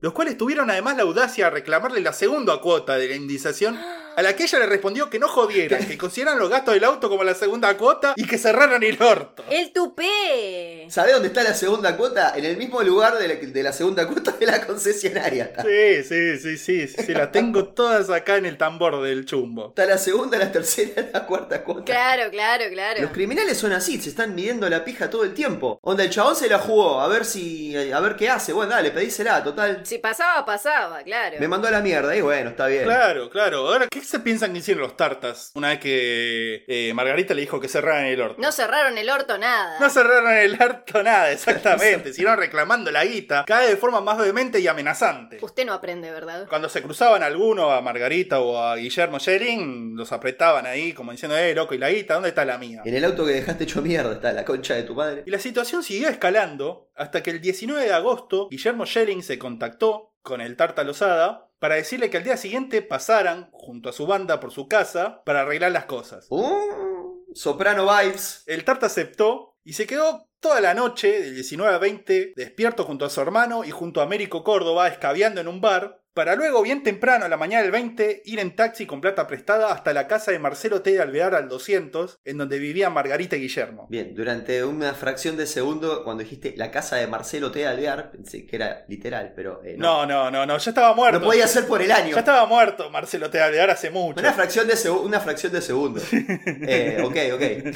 No era la casa de Alvear, Alvear estaba muerto. Alvear estaba muy muerto para 1985. Estaba muy, totalmente muerto. Sí, sí, sí, sí, sí, sí. Pero bueno, a la casa en la que llegaron los tartas, aquel martes 20 de agosto de 1985, además de la pareja, vivían los tres hijos de Margarita y también una chica de 14 años a la que decían la polaca proveniente del norte, que Margarita había traído luego de un tour para reclutar chicas y que se había llevado a vivir a su casa con una especie de hija adoptiva. Ay, la protegía. Se desconoce, no hay testimonio al respecto si la hizo trabajar alguna vez en alguno de sus establecimientos, pero se sabe que vivía con ella como una hija adoptiva. Capaz de copera y ya. Capaz, no sabemos, no se sabe. Eso no hay, no hay datos sobre eso. Ni fehaciente ni, ni. Ni no fehacientes. Claro. Pero parece que Margarita y Guillermo habían pasado una buena noche aquella, porque aquel día en la cama matrimonial, además de ellos dos, también amaneció La Pato, una de las chicas más populares de Nacy's y de mayor confianza con ellos. Imagino que alto homenaje a Troyes se Sí, habrán sí. mandado la noche anterior. Un poco sí. Pero no había ningún enano igual, no fue tan. No, no, no, no, no había ningún enano. Ningún coreano, ni ningún travesti, que sepamos. La cantidad de coreanos cantando tango era peligrosamente baja. Sí, como sí, para sí, sí. considerar que fue una gran orgía. ok. Peligrosa y perversamente baja. Peligrosamente baja. Hay varias versiones de lo que pasó esa mañana. Se sabe que los tartas llegaron a eso de las 9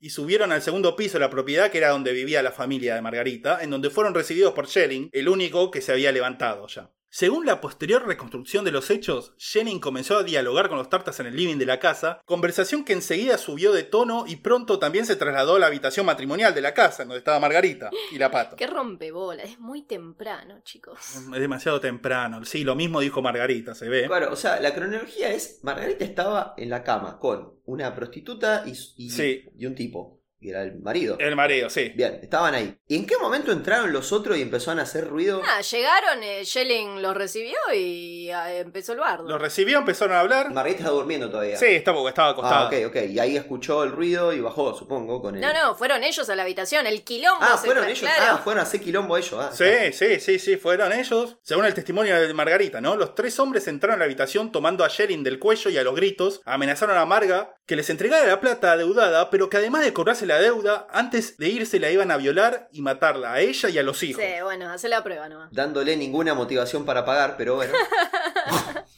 No son eh, como muy haces del negocio de la banda del Tartar. No, no sos muy inteligentes, ¿no? Por ahí con otra mira funcionaba, pero con esta. Justo con esta, ¿no? Te ibas a meter, ¿no? Porque, de vuelta, según el testimonio de ella, fue entonces cuando para defender a su familia sacó el calibre 38 debajo de la almohada, en donde siempre se lo guardaba para dormir, y arrancó los tiros rápida y certeramente. Bien. Dos disparos le dieron al tarta, uno en el hombro y otro fatal en el pecho. Vamos. En el mismo lugar e igual de fatal resultó el balazo que le metió a Américo Córdoba. Tomá, boludo, esta mina es una ¡No, grosa. Américo! ¡No, Lenny! Le- Porque ella practicaba tiro desde chiquita. claro. Ujú. Entonces saltó que sacó, pum, pum, pum, tomá, como, la, como una peli. Boludo, boludo. pero ¿quién te viene a romper las pelotas a las 9 de la mañana a reclamarte qué? ¿Qué quieren? Multa un tiro, boludo. Multa un tiro. Esta mina es mi ídola. Pero Richard Ramírez fallaba todo el puto tiempo cuando disparaba y les disparaba de al lado. Sí, Esta sí. mina se despertó, sacó un bufoso abajo de la almohada, había gente amenazando a su familia y con toda esta presión sacó ta ta ta, como John Wick. Sí, sí, básicamente. Una especie de John Wick. Pepita la justiciera debería llamarse, mira. Paro, loco, una grosa. Tanto el Tarta Lozada como Américo Córdoba murieron en el acto. A Mariano Lozada, el hermano del Tarta, el tiro le dio en la muñeca, hiriéndolo pero no matándolo. Según Margarita, en una escena bastante de Tarantino, parecería, Mariano, herido, logró sacar un chumbo mientras la puteaba por haberlo puesto. Pero ella, como el otro estaba malherido, logró arrancárselo en las manos fácilmente, le puso su chumbo en la frente y le dijo, así que te puse, ahora te mato y procedió a desrajarle a quemarropa un tiro, este sí mortal, en medio de la frente. Corta. Pero boludo, esta mina merece su propia hinchada. Merece un cantito como mínimo. Pero hasta tiró una frase de antes de matar. Sí. La quiero tanto. O sea, esta la admiro, ¿eh? Ya estoy, yo, Team Margarita, todo. Ya está. A- a- boludo, al otro lo odiaba. A esta la amo. Encima es argentina, loco. Nos levantamos y hay otra coronación de gloria, es así. Exactamente. Me la imagino haciendo todo esto con una camiseta de la selección, loco. Con una sola estrella, porque era del 85. O con una camiseta del ascenso, ¿viste? Algo que Con la te- camiseta- Porque ella era de barrio. Y con una dosivi entonces, seguramente. Claro. Qué grosa, boludo. Qué grosa. Alta escena. Esa es la escena clímax de la película. Totalmente, claro, claro, claro. Se cargó tres. Tres así, en, en menos de cinco minutos. Dado el quilombo que causa un tiroteo de tal calibre en una casa residencial, no es de extrañar que pronto la policía estuviese enterada del asunto y se aprestara en el lugar. No sería raro que, sabiendo la conmoción que causaría tal hecho y queriendo atajarse usando sus contactos, hubiese sido la misma Margarita quien diera aviso del hecho a la policía. Obviamente, hasta en la misma comisaría, al enterarse que se había producido un tiroteo con múltiples muertes en la casa de la madama más conocida de la ciudad, se armó revuelo y pronto hasta los mismos medios se enteraron casi al instante. Tan rápido se corrió el rumor por la ciudad que no habían aún retirado los cadáveres de la casa que ya estaban todos los reporteros acechando la vereda de la casa. Estoy pensando qué loco todo, o sea, eh, como que estoy tratando de contextualizarlo, ponerlo ahí, como ponerme en el lugar de la gente de ese momento. La mina ya era famosa. A ver, estoy pensando si lo podemos trasladar ahora, ¿eh? O sea, no sé, es como que se arme una tiroteo en la casa de Moria Kazan, ¿no? Es algo que totalmente haría Moria.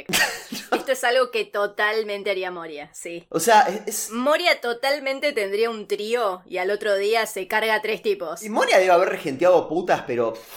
No, pará, que no quiero que nos cancele Moria. A mí Moria me cae bien. Moria, no lo escuches. Lo estoy suponiendo, no sé, pero como para intentar ponerme en el lugar de la gente de ese momento, como que, no sé, hay un tiroteo en la casa de Moria. Moria peló un chumbo y mató tres.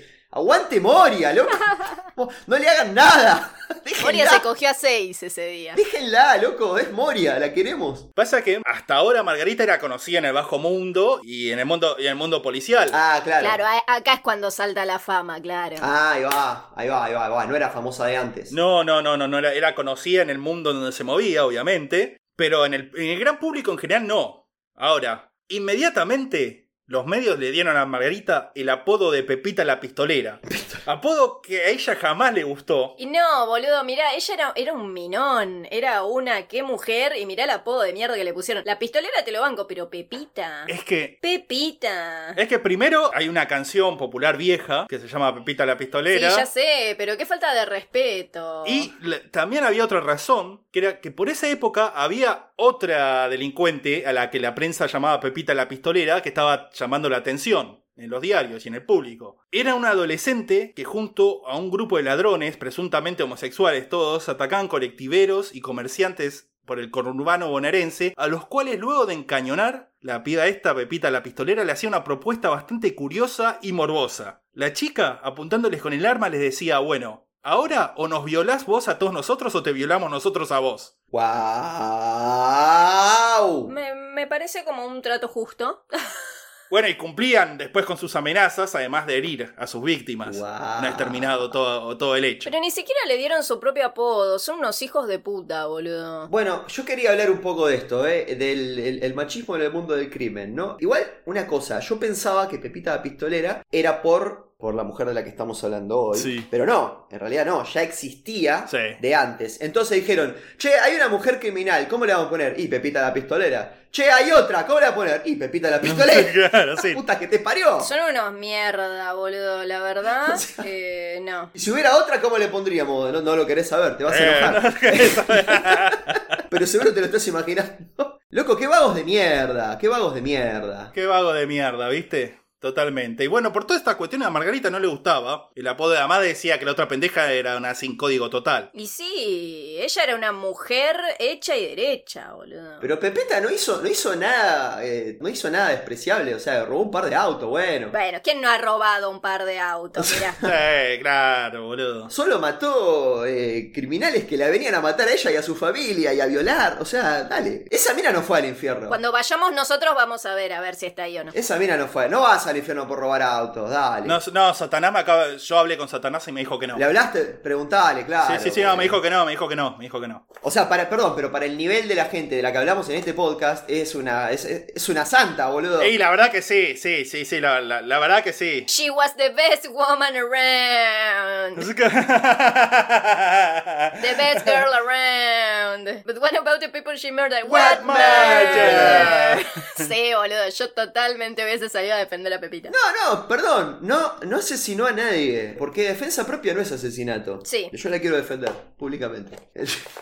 Esta no asesinó a nadie. Mató a tres tipos. A tres eh, desubicados que vinieron a romper las pelotas a las 9 de la mañana. Y amenazar con violarla a ella Sí, y a la familia. sí. No, o sea, no, la verdad, él tupé. no, defensa propia es una heroína. Ya detenida, Margarita se hizo cargo de los asesinatos y dio la versión de los hechos que contamos recién. Incluida la frase de antes de matar. Sí, sí, todo, todo. Y entonces le dije, Entonces le dije al Chata, Chata, ¿Chata? ahora te emboco yo. Claro. tú eres la enfermedad y yo la cura. Aunque una vez que la policía comenzó a reconstruir los hechos, a hacer las autopsias de los cadáveres, descubrieron contradicciones entre lo que contaba Margarita y las evidencias que había. Por ejemplo, las pericias balísticas y de las posiciones de los cuerpos no coincidían con el relato de los hechos y pronto quedó claro que Guillermo Schelling también había participado del tiroteo y había asesinado a uno de los tártaros. Bueno, no, no sé si quiero saber esto.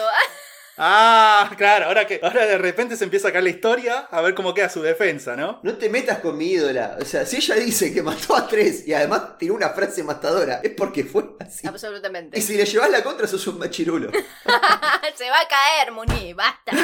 Proba- es muy probable que Margarita había inventado todo eso, el forcejeo por el revólver con Mariano Lozada para justificar la presencia de otra arma y otro tipo de bala en el lugar. Porque es muy posible que toda la historia de Margarita sobre las amenazas de violación y muerte hayan sido un invento para hacer pasar como defensa propia lo que en realidad fue una ejecución. ¡Machirulo! La, re- la respeto más por inteligente, mira. Estoy con tos. Eh, ¿Qué? Y porque, no sé, a mí me genera dudas que los tres chabones hayan ido a la casa a apurarla, a decir que iban a matar y violar a todos y ninguno tenía un chumbo. Eh, no, ¿cómo que no? Sí tenían. Sí, según el testimonio de Margarita. Pero las pericias después dijeron que por el lugar donde le entró la bala y donde están los cadáveres y todo, Schelling también disparó. ¿Y el arma que tenía Schelling dónde está? Bueno, mira, las pericias en ese momento no estaban tan bien aceitadas, así que que no rompan las pelotas. Los registros de esa época son poco claros todavía. Sí. 1985, no es tanto, ¿eh? Bueno, para vos no será tanto. Teníamos una sola Copa del Mundo, boludo. Teníamos una sola Copa del Mundo, fue hace un montón. Con Sata estamos tipo que somos los peores abogados del mundo, pero firmes. Firmes y leales. Fue hace un montón, boludo. Vos no habías nacido, yo no había nacido. Ustedes porque todo lo que dijeron antes de que es una genia, de que no mató a nadie, de que fue en defensa propia. ¿Pero a vos te parece que el Tarta y su grupo van a ir desarmados a una negociación salarial? ¿Y dónde estaban los chumbos? Eh, los- eh, a ver, ¿qué te parece más creíble? ¿Que el Tarta fue armado o que no fue armado? Que no fue armado porque no se esperaba una- un tiroteo. Siempre se espera un tiroteo, es el Tarta. O sea, siempre te esperas un tiroteo. Vos sabés que está todo mal. Sos un criminal de carrera. eh, ¿qué te va, ¿Por qué vas a ir desarmado? Ese tipo va armado al baño. ¿Y dónde estaban las armas Y entonces? está eh, ahí en el suelo. En el suelo. Una sola llevaron entre los Y tres. bueno, una sola. Dijeron vamos armado, pero vamos con una sola. Llevaron una sola, que la tenía el hermano. Claro, si ellos eran tres, mirá. Y la tenía el más chiquito le dieron la- el arma. Y porque si los para la cara no lo van a revisar al machico. Es- Tengo una respuesta para todos. Bueno, la cuestión es que por ahí también Margarita tenía una, una respuesta para todas estas preguntas que le hacía la cana, y la cana no les creyó. Schelling fue detenido también, y pronto la fiscalía buscó condenarlos a 20 años de prisión por homicidio planificado. Pero parece que pronto los contactos con la justicia que Margarita había cultivado durante todos esos años dieron sus frutos, porque la Cámara de Apelaciones dictaminó el cambio de carátula de la causa, la cual pasó a ser exceso de defensa propia, y pronto la pareja fue excarcelada a la espera del juicio. Después de dos semanas los largaron y dijeron, bueno, hasta que venga el juicio están en libertad. Ahora, antes de que continuemos, por favor. El tiroteo sucedió en el cuarto de ella, ¿sí? Sí, Bien, eso es innegable. eso es innegable. ¿Y qué es lo que, cuál es la, la versión de la fiscalía? Como que fue- fueron todos a la, che, negociemos en la pieza. ¿Por qué estaban en la pieza si no, si no se habían autoimpuesto ahí? ¿Ella los invitó a la pieza para cagarlos a tiro? Y puede- tranquilamente Guillermo Jorin puede haber dicho, miren, loco, lo que me están discutiendo es dinero de Margarita. Ella está arriba, vamos y hablamos con ella, si quieren. Mm, En la pieza, vamos a hablar, claro, como hace la gente, que habla por lo general. Porque está acostada, porque está acostada, Claro, porque, y, le, porque le y- dijo. y lo natural en ese caso no es decirle que baje, sino vamos a hablar a la pieza, ¿qué? Sí, ¿Qué? sí, sí, sí, bueno. Quizá no le- la costumbre de Margarita era no levantarse hasta después del mediodía y no le iba a romper por estos tres boludos. Estoy escuchando a muchos quizás. Yo de ser Guillermo no iba a molestar a la señora Margarita para que baje de sus aposentos. No, ¿qué quieren? Eh, Si los interesados en negociar son ellos, boludo, que vayan ellos. Claro. Ahora, yo no creo que no hayan ido armados, ¿eh? No creo que no hayan ido armados. Yo la banco a Margarita. Oh. Obvio. Margarita. Para mí los reembocaron, los llevaron a los tres y de, de un lado y del otro los cagaron a tiro entre los Dijo, dos. no sé. "Ven- vení, vamos a negociar la pieza. ¿Estás seguro? Sí, vos no te das drama, caíste en gente buena, vení, está todo bien. No te persigás, le Seguro dijeron. que viene el enano coreano travesti. Sí. Ya está. Va y viene, va y viene, viste cómo es el enano coreano. Bueno, ok, ok, no sé, no sé, no me cierra mucho que haya... que Bueno, dale, dale, dale, vamos, vamos. Se hizo justicia y se cambió la carátula, eso es lo que estás diciendo. Sí, estaban en libertad esperando el juicio. Un par de meses después, como para cambiar de aires y despejarse un poco, la familia completa decidió zarpar hacia el sur en uno de los barcos de Schelling, como para también hacer una moneda, ya que con toda la tormenta mediática y legal sobre ellos, el negocio del cabaret había sufrido mucho. Sin embargo, tuvieron que volverse antes de lo esperado, ya que más o menos a la altura de Puerto Madryn el barco chocó contra otro barco y se hundió, aunque sin tener que lamentar víctimas fatales. Chocaron dos barcos y se hundió y no murió nadie. Pero ¿cómo chocas con otro barco, boludo? Van, o sea, van lentos los barcos, ¿entendés? Tenés que ser medio boludo, eh, no tenés radares, o sea, dale. Ya bien que te- era, era el 85, había radares, loco. O sea, los inventaron los ingleses para la Segunda Guerra. Yo creo que para esta época ya estaban bardeando todo. Acaban de matar a tres tipos, no le pasó nada y sí, ya fue. Poné el barco a toda velocidad y si chocamos, Y chocamos. si nos matamos, nos matamos. Lo partimos al medio y seguimos, dijeron, si hay otro barco. Sí,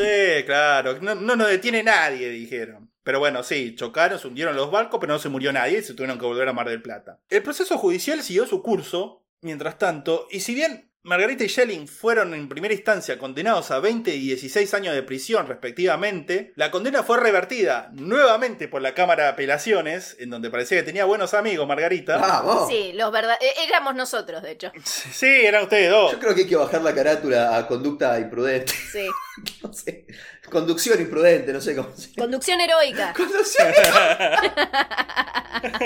le damos menos dos semanas de cárcel. O sea que la próxima vez que se mande una. Sí, le, restamos dos semanas Sí. de la le condena. restamos dos semanas. O le pagamos dos semanas en un hotel, no sé. ¿Cómo se- Sí, hay que darle dinero. Claro. ¿Cuál sería el equivalente a menos dos semanas de cárcel? ¿Dos semanas en un hotel o que te resten dos semanas la próxima vez que vayas? Una y una. Eh, podés elegir vos. Sí. Para mí podés elegir vos dependiendo si vos ves que podés caer en cana pronto de vuelta o no. Debate serio.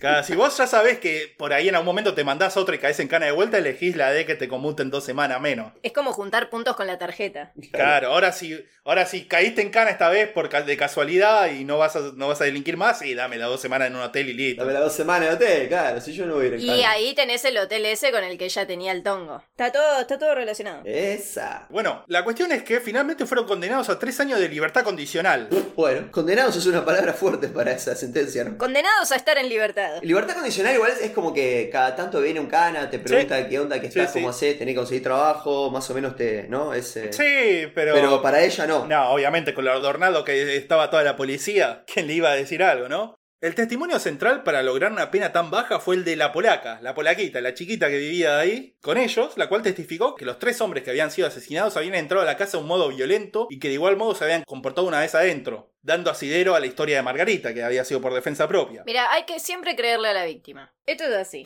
Sí, sí, la chica que vivía Sí. con ellos, Sí. con una adopción muy floja de papeles. Sí. Bueno. Y si no sos machirulo, lo tenés que creer.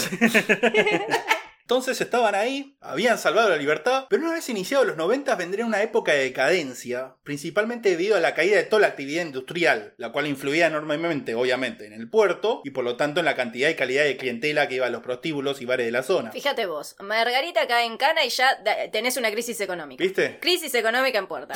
Sí, sí, sí, sí, sí. sí. Los días más felices son y fueron este, de Pepita, Pepita la pistolera. Cuando estaba. la- la- sí, yo imagino los marineros diciendo, eh, cuando estaba Pepita todo era mejor. Sí. Sí, sí, sí, obvio. Ahora querés enanos no hay, querés coreanos no hay, no hay, no hay nada. ¿Qué voy a hacer? No hay absolutamente nada. Margarita pudo mantenerse a flote, aunque la recesión y los recientes problemas con la Neil le habían quitado un poco el brillo de antaño a Nancy y Rumba. Ya habían pasado su pic. Hmm. Pero bueno, ahí seguían. Proporcionalmente a la caída de los ingresos, comenzaba a desgastarse también la relación entre Margarita y Guillermo Schelling. Ay, no. Desgaste en el que al parecer no faltaron escenas de violencia doméstica y para 1993 se separaron. En agosto de 1995, 10 años después del triple asesinato, Guillermo Schelling moriría después de arrojarse del balcón de su casa en un quinto piso. Para el final de su vida estaba preso por la locura, sufría alucinaciones y creía que Margarita era una bruja del siglo XII.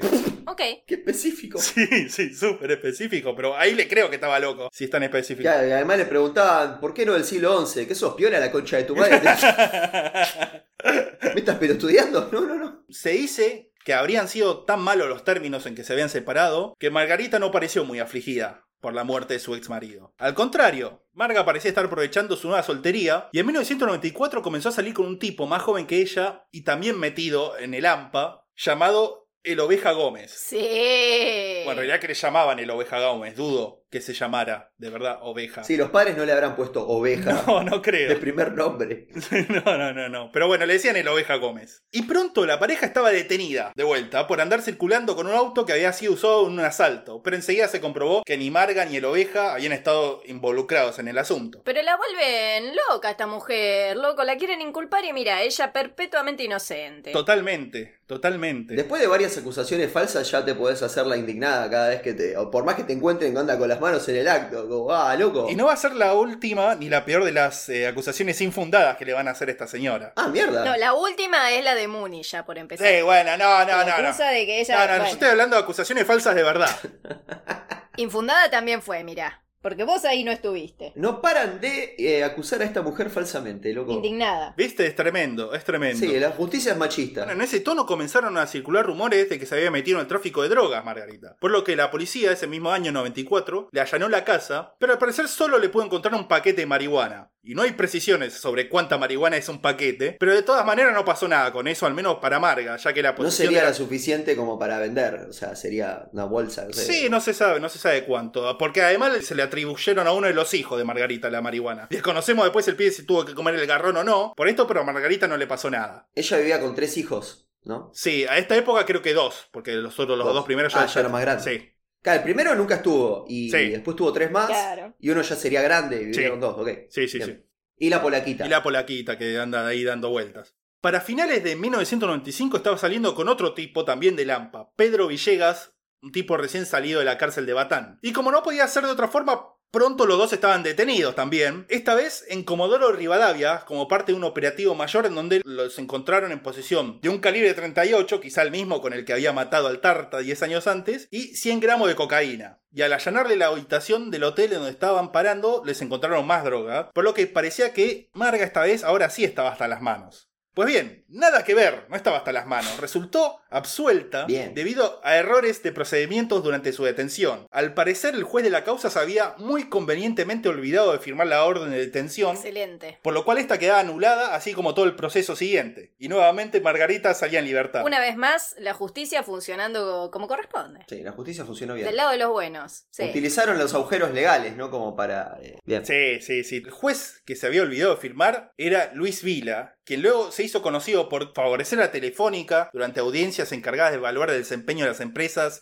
privatizadas, por ser sancionado por aparecer tomando alcohol en la publicidad de un boliche, y ya en el año 2019 ser acusado como uno de los agentes de extorsión del fiscal Stornelli en la causa de los cuadernos. O sea, no se podía parar de meter quilombos este juez. Ah, era, claro, era un juez corrupto. Bueno, pero mira, pero a Margarita la ayudo, así que yo no voy a En opinar. este caso nos, nos sirvió. en este caso fue corrupto para el bien. Sí, Claro, nos sirvió. Usó sus poderes para el bien. sí.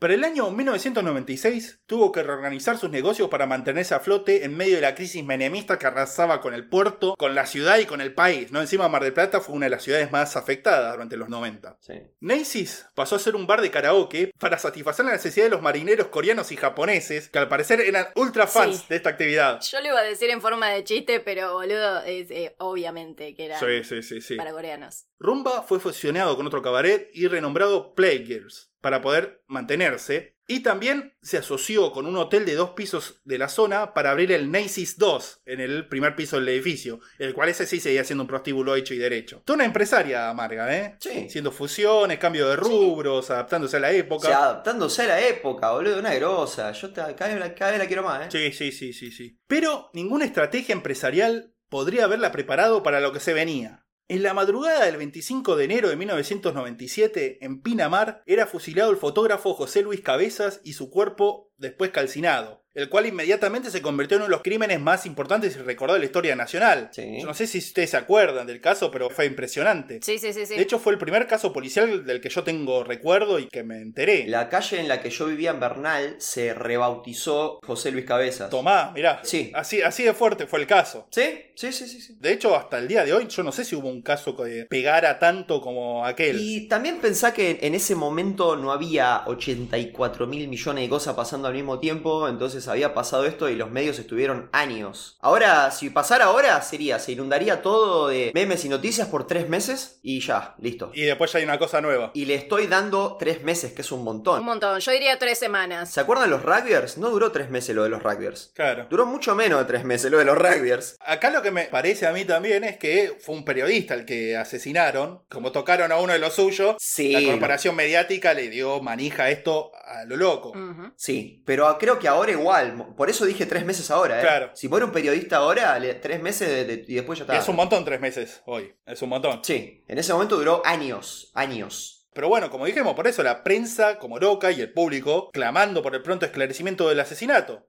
Y la presión era tanta que se necesitaba detenido lo antes posible. El gran problema de todo esto era que era la policía misma la que está involucrada en el asesinato.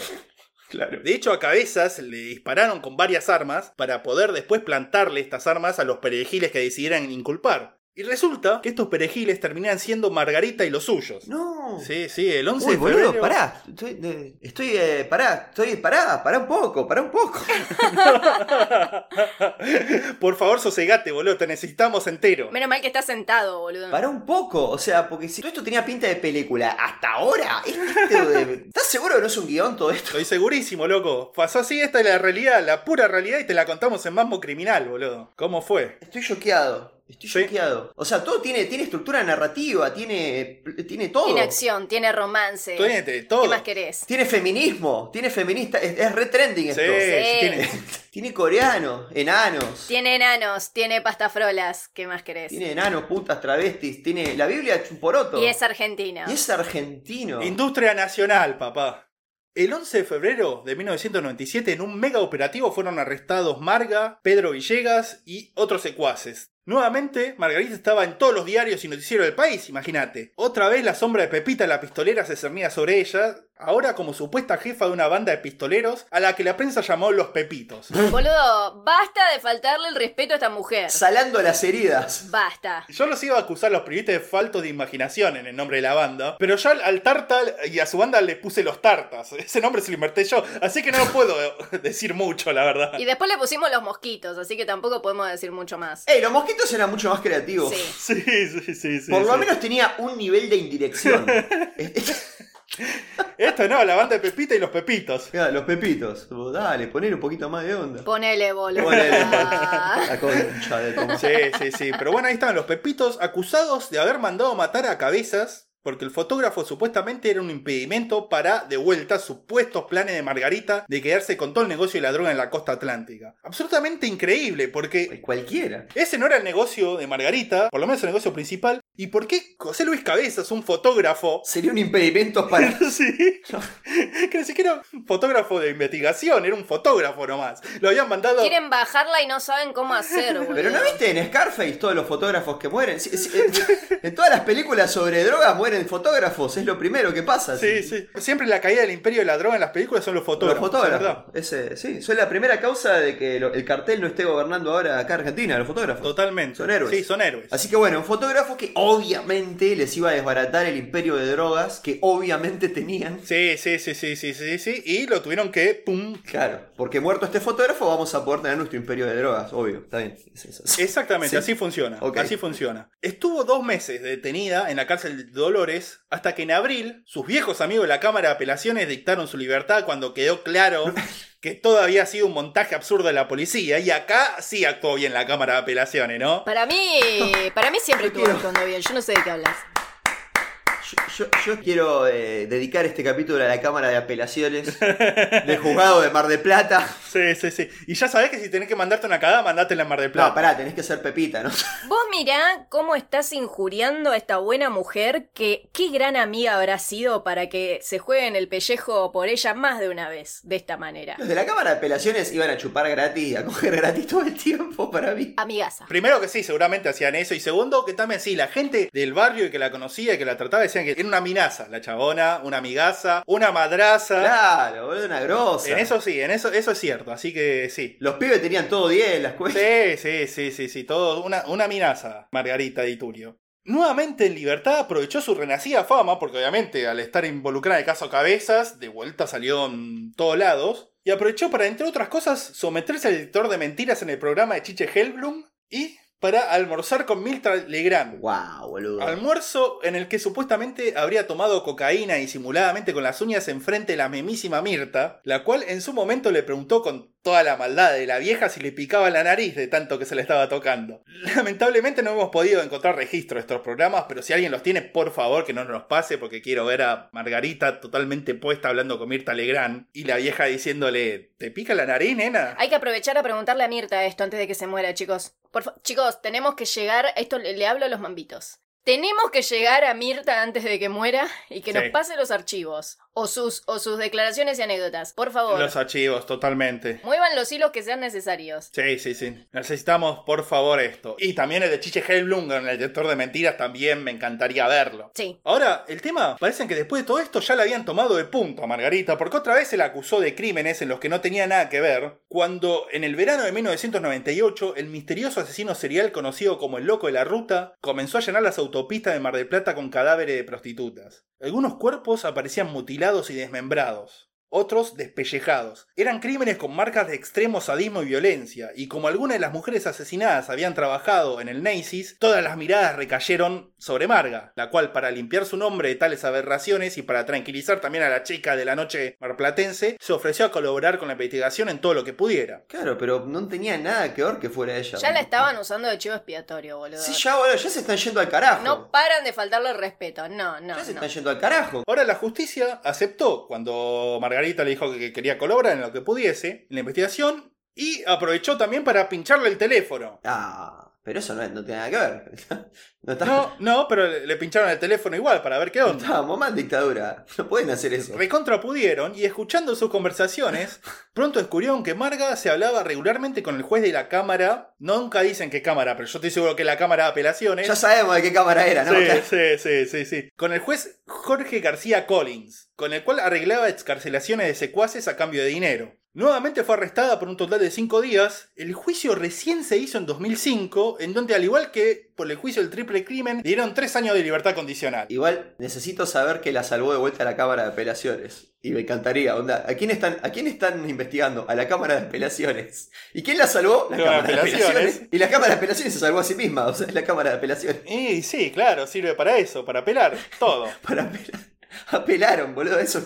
Sí, sí, sí, sí. Y en cuanto al juez García Collins, renunció a su cargo y su juicio recién se llevó a cabo en octubre del 2023, o sea, hace un par de meses. Excelente. Eh. En donde se juzgó que si bien existió el crimen, había sido hace tanto tiempo que había prescripto. Y sí, boludo, soltar. Qué trucazo. Che, ¿cuándo es el juicio? Y dentro de 30 años, buenísimo. Y cuando pasa, no, fue hace 30 años eso, ¿qué lo vamos a jugar? Todo libre, todo pelota, todo legal, siga, siga, jugá, jugá. Y a todo esto, el loco de la ruta terminó siendo nuevamente la policía, la cual regenteaba su propia red de trata y asesinaba a aquellas mujeres que se negaba a trabajar para ellos, escondiendo su responsabilidad bajo la fachada de un brutal asesino serial que no aparecía nunca. Hijos de remil puta. Así que, además, les resolvimos el caso del loco de la ruta. Los mambitos ya tuvieron, además, un caso, un asesino serial y su resolución. Ahora, para principios de la década del 2000, Margarita logró por fin conquistar la totalidad del negocio de la prostitución de la zona del puerto al adquirir el último cabaret del lugar que no era de su propiedad. A este le puso My Daddy en honor a Rubén Darío Cortés, su último novio, el cual había fallecido hacía poco en un accidente automovilístico. En 2006, otra vez se vio tangencialmente involucrada en un caso policial resonante. Esta vez fue el recordado asalto al Banco Río de Acasuso, el golpe del siglo, en donde sin violencia y huyendo a través de túneles, un grupo de ladrones logró llevarse casi 20 millones de dólares del, del lugar. El que está en la película. ¿Sí? Pero ta- hay algo, mal- t- también le echaron la culpa de la inflación a esta mina, le echaron la culpa de la, de, de- de la deuda externa. Para mí esto es un episodio de, de una falta de respeto tras otra, ¿eh? Creo que te digo. Pero qué onda, le van a echar la culpa de todo. No, no, no. Cálmense un poco las fieras, loco. Calmen sus cinturones. Ufa. El golpe en sí fue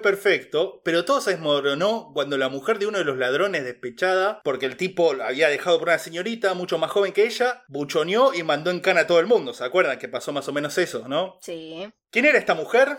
¿La buchona? ¿La que mandó a todos en cana? ¿La polaquita? No, Ah, era nada más y menos que Alicia Di Tulio, la hermana de Margarita. Excelente. hermana que no sabemos si era 6 años mayor o 6 años Excelente. menor. Pero era 6 años menor. Claramente Era 6 años sí. menor. Sí. Mirá, boludo. El multiverso es fabuloso. La hermana de Margarita, la hermana de Pepita la pistolera, fue la que mandó en cana a los del golpe del Ah. siglo. Agregando a la teoría de que esto está guionado. Es, esto es totalmente, yo te digo que era para una serie o una película, loco. Es que si hubiera sido una película hubiera dicho, dale, dale, boludo, toda- tanta casualidad iba a haber. Y mirá, De hecho, Margarita dice que ella fue la que presentó a su hermana Alicia con el tipo este que estuvo en el golpe del banco. Che, y cuando pasó todo esto no le preguntaron a la hermana, che, ¿y y cuántos años tenés? ¿Qué año naciste? Porque Eh, sí. queremos saber eh, si sos seis años mayor o menor. Y No, pasó a nada. nadie, a nadie se le ocurrió preguntárselo. Listo. Mira, tenías que estar vos, boludo, en la, en la investigación, chabón. Tenés que estar, tenés que estar en alguna cosa. ¿Cómo te equivocaste de carrera, Sata, eh? Me equivoqué, me equivoqué. Nadie, nadie pregunta nada, loco, la, la policía parece. Ni, ni, ni en el periodismo. Sos nuestro propio Gil Chascarrillo. Sí. Fal- Falta gente curiosa. Sí, sí, sí, totalmente. Al enterarse de esto, Margarita llamó a su hermana y le dijo que era una ortiva, una buchona y que daba asco. Y al parecer nunca más se volvieron a Me hablar. cae, cae mejor Margarita, eh. O sea, yo- Ya muy golpeada por la vida y por un consumo cada vez más grande de cocaína, en 2007 sufre la muerte de Fabián, el primer hijo que se había ido a vivir a San Juan con el padre. Ay, no. Pobre mujer, boludo. Pobre mujer. Durante el último tiempo se había trasladado a esa provincia para estar cerca de su hijo y en el lugar conoció al que sería su último novio, un muchacho conocido como Duraznito. Míralo a Duranito Duranito. andando con Margarita. Y nosotros, Y nosotros qué que pensábamos que era retardado. Sí, sí, yo dejé ese dato porque pensé en la canción y era justo. Y ahora está con la mejor está con la mina. mejor mina de todo el siglo. o sea. Sí, sí, no se le conoce el nombre, se sabe que le decían Duraznito al chabón y era, para mí era el Duraznito de la canción. Se levantó Pepita la pistolera. Duranito era el más piola. Margarita influyendo en los albores de, de la cumbia villera, mira. ¿Viste? Totalmente. Qué mujer, qué mujer. Finalmente, en 2009, aún instalada en San Juan, sufre un colapso cerebral. Es trasladada de urgencia a Mar del Plata, su ciudad, en donde queda internada y en coma hasta que fallece el 30 de noviembre del 2009 con 61 años de edad. Y mirá si te- todos los disgustos que tuvo esta mujer, co- eh, y sí, y sí. Sí, como para que no le agarrara algo. Un colapso, colapso. Pero igual vivió, vivió siete, ocho vidas Sí. eh, en esos Sí, sí, 60 sí, sí, sí. Sí, sí, totalmente. Y ahora será eterna gracias a nosotros, mira, Sí. como, como bien merece. Ahora, la mina parece que sabía que no le quedaba mucho, porque un tiempo antes le había dicho a su familia que no quería leer lloros, que no quería llantos ni tristeza en su entierro, sino que fuese una fiesta. Cuando yo me muera no quiero llanto ni pena. Exactamente, exactamente. Y su familia le cumplió el deseo. En la cochería, durante el velatorio, se puso un equipo de música en donde a todo volumen sonaba Sandro, su artista favorito. Sí, era una nena de Sandro. Obvio que Margarita era una nena de Sandro, boludo, sí. También se instaló una heladera llena de champán y a un costado estaba su mascota, un loro que cantaba la marcha peronista. Sí. ¿Cómo te guardaste ese dato hasta recién? Y porque recién aparecía en el velorio. Obvio que Margarita era compañera, amigo.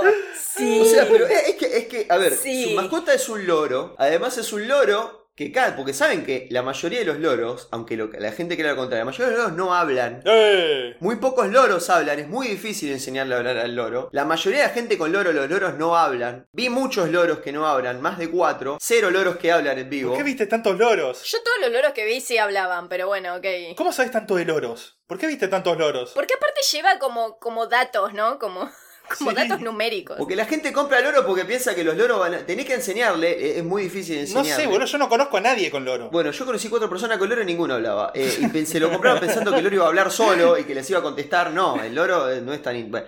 Este loro cantaba y además cantaba la marcha peronista. Sí, y lo tenían ahí en el velorio mientras sonaba Sandro y tomaban champán, estaba el loro ahí cantando. El loro cantando en loop. la- Ella recreó su tugurio en su propio velorio. Mira vos. Sí. Porque esa Argentina grande con la que San Martín soñó Sí, San Martín murió por ella. cantaba el loro una y otra vez. Maravilloso. Ya habíamos hablado de loros que cantaban la marcha peronista este podcast una vez, pero, pero en versión de chiste, nunca había, nosotros lo, lo habíamos cruzado en la realidad. Cuando comenzó la procesión hasta el cementerio, la cual fue seguida por cientos de personas, esta se detuvo en cada uno de los cabarets en donde viejos marineros de décadas y chicas de la noche de todas las edades se despidieron de la histórica madama. Se dice que si bien estuvieron abiertos, todos los prostíbulos del lugar funcionaron, digamos, a media asta, porque estaban todos demasiado tristes como para coger y, esa sí, noche. y sí, por respeto, hay que tener respeto. Ya en el cementerio se derramó el resto del champán en el cajón y se rompieron botellas sobre el mismo como cuando se bautiza un barco. En declaraciones a la prensa que estaba ahí, por primera vez aparecían los hijos de Margarita ante la prensa, coincidieron que, más allá de sus problemas con la ley, siempre había sido una madraza. Y sí, para, para sorpresa de nadie, mira. Es una ídola. Luego de la muerte de Margarita, Nacy fue clausurado por deudas impositivas. Se ve que se había terminado la protección del lugar. Dos años después reabrió sus puertas, ahora manejado por los hijos de Margarita, y aunque parece que para esta época había mutado a un pub más inocente y corriente, lo cierto es que también hay informes que dicen que fue cerrado un par de años después por trata y explotación de mujeres. Pero esto es información contradictoria, no lo sabemos, y si nos escucha algún marplatense, que nos diga qué onda con Nacy, si sigue abierto o no, y si sigue abierto alguno de los lugares de que fue de Margarita y Tulio, Pepita la Pistolera, una de las madamas más grandes de la historia argentina y de Mar del Plata. Y con eso llegamos al final de esta historia. Para mí tendría que ser un museo, boludo. El Museo de Mar del Plata debería ser un museo dedicado al Dibu y a Margarita. Sí, sí, sí, la verdad. eh, ah, ah, Hay que ver qué onda el Divo, a ver si conoce, si conoció a- a alguno de esos lugares o. Yo tengo conocidos marplatenses, ¿eh? Voy a hacer... Hay que hacer las averiguaciones. Yo voy mucho a Santa Clara, que queda a 20 kilómetros más o menos de Mar del Plata. La próxima vez que vaya, eh, claramente voy a averiguar y sí, me voy a sacar. Si llega, si llega a estar abierto, Mambo criminal en vivo desde Nacy's. La próxima Mambocón, la Mambocón 2. va a ser Ah. allá. Si creyeron que la, que la 1 no tuvo suficientes drogas y alcohol, no han estado en la segunda. Sí. No, neta es la segunda, que va a tener enanos coreanos y travestis. Sí, el, el primer enano voy a ser yo, ese sí. Y el primer travesti no vamos a decir quién. Coreanos cantando tango. Va a haber colorados también, no vamos a decir quién. Yo espero el mambito coreano, loco, ¿dónde está? No apareció todavía, pero tiene que aparecer, loco. Así que ya sabes, vamos por vos y vamos por Nacy's en la Mambocón de Mar del Plata. Pero bueno, qué gran historia. Espectacular. Esta mina es, es una de las mujeres más grandes del siglo, no solo madamas. Eh, Sí. todas las mujeres del siglo debe estar top 3. Yo quiero que esto, no sé cómo, pero van a hacerle llegar este episodio a Bruno Estañaro y quiero que me haga una miniserie sobre Margarita, por favor. Tiene que suceder. Totalmente. Cuando termine de hacer el Eternauta y todo eso, bueno. Nos lo merecemos como país, diría yo. Como pueblo. Como pueblo. Es más, que Guillermo sea Darín. Eh, eh, podría ser, podría ser. ¿Y quién sería Margarita? Ese, ese, ese es jodido. La China Suárez. No, no, ¿crees que no. no? ¿Crees que? No, No, está loco, tiene está que ser loco. alguien, alguien bien, alguien bien. Eh, Mercedes Morán. No está mal, no está mal. No, pero Mercedes, pero pará, ¿cuándo empieza de joven? Bueno, pero de joven Erika Rivas. Ok, Erika Rivas, es- sí. El tarta es Peter Lanzani, ¿no? Sí. Totalmente es Peter Lanzani el tarta losada. Así que bueno, mamitos, díganos también ustedes quién les parece que sería de actor de argentino para el ser. cast ideal. Es un ejercicio muy divertido hacer castings Sí, en general. sí, sí, sí. Castings imaginarios me divierte mucho. He, he pasado noches enteras de bares haciendo casting. Bueno, yo siempre dije que Barili tiene que ser nuestro Batman. Es que Barelli ahora parece una tortuga, no, parece un reptil, eh, No. si lo mirás de cerca. Sí, No, ¿en Sí, serio? sí, sí, sí. Bueno, pero de- vos te lo tenés que imaginar con el traje y la máscara. Es que Barelli, Barelli hace 20 años podría ser de Superman, pero Barelli ahora no puede ser. No, Batman, boludo, no Superman. Ah, me imaginé, sim- no sé por qué que dijiste Batman, me imaginé Superman. Porque tiene pinta de superhéroe. Porque tiene cara de Clark Kent, ¿no? Tiene cara de Clark Kent, qué boludo. Mirá, mirá, fui directo a Superman aunque dijiste Batman, qué loco. Tiene, tiene, tiene perfil de superhéroe, por eso, ya evidentemente algo hay ahí. Algo Tiene hay cara de ahí. Clark Kent, tiene cara de Clark Kent. Sí, sí, sí. H- a- Ah, che, ah. sí, totalmente, totalmente. Así que bueno, eh, sí, no sé, no sé si quieren agregar algo más ustedes de la historia. No, o- yo digo que cuando frenemos la grabación hagamos un minuto de silencio por Margarita, por señal de respeto nada más. Me parece perfecto. Sí. Un minuto de ruido, en realidad, como quería ella. Ponemos Sandro a Sí, todo también es volumen. verdad, es verdad. Yo estoy pensando qué, qué, qué res- qué- qué fragmento rescato para animarlo. Ya, ya estoy en otra. Pero. Ya se fue. Pero- Hay que tener- Ya, ya estoy, ya me fui, ya me fui.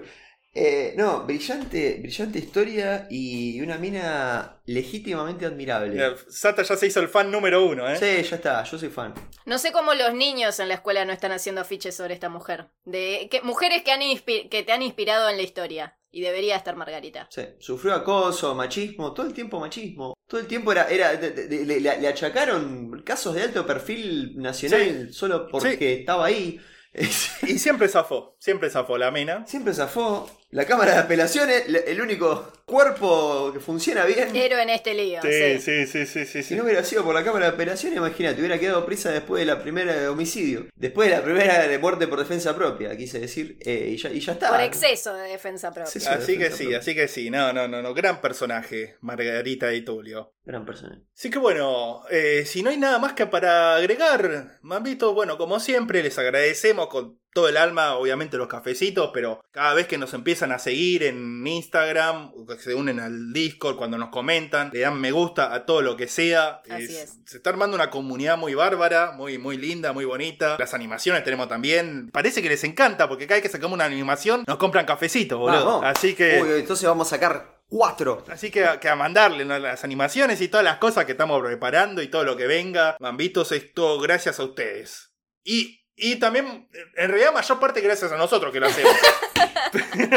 Pero si ustedes no lo consumieran, no lo haríamos. No lo haríamos Claro. para nosotros solos. Claro. Como, oiga, Rafa, mirá lo que la animación que hice, te la mando a vos y él se ríe, ¿no? Es, ese se retroalimenta. Se retroalime- Eso es lo que quise decir, Mambitos. Somos una relación simbiótica. Sí, sí, parasitaria, diría yo. Sí, parasitaria. sobre todo esa parte. Parasita. Pero, pero sí, los queremos mucho, mambitos, y nos estaremos viendo en aproximadamente una semana, dos semanas o 40.000 semanas. Hasta entonces, mambitos, adiós. Adiós. Adiós, mamitos.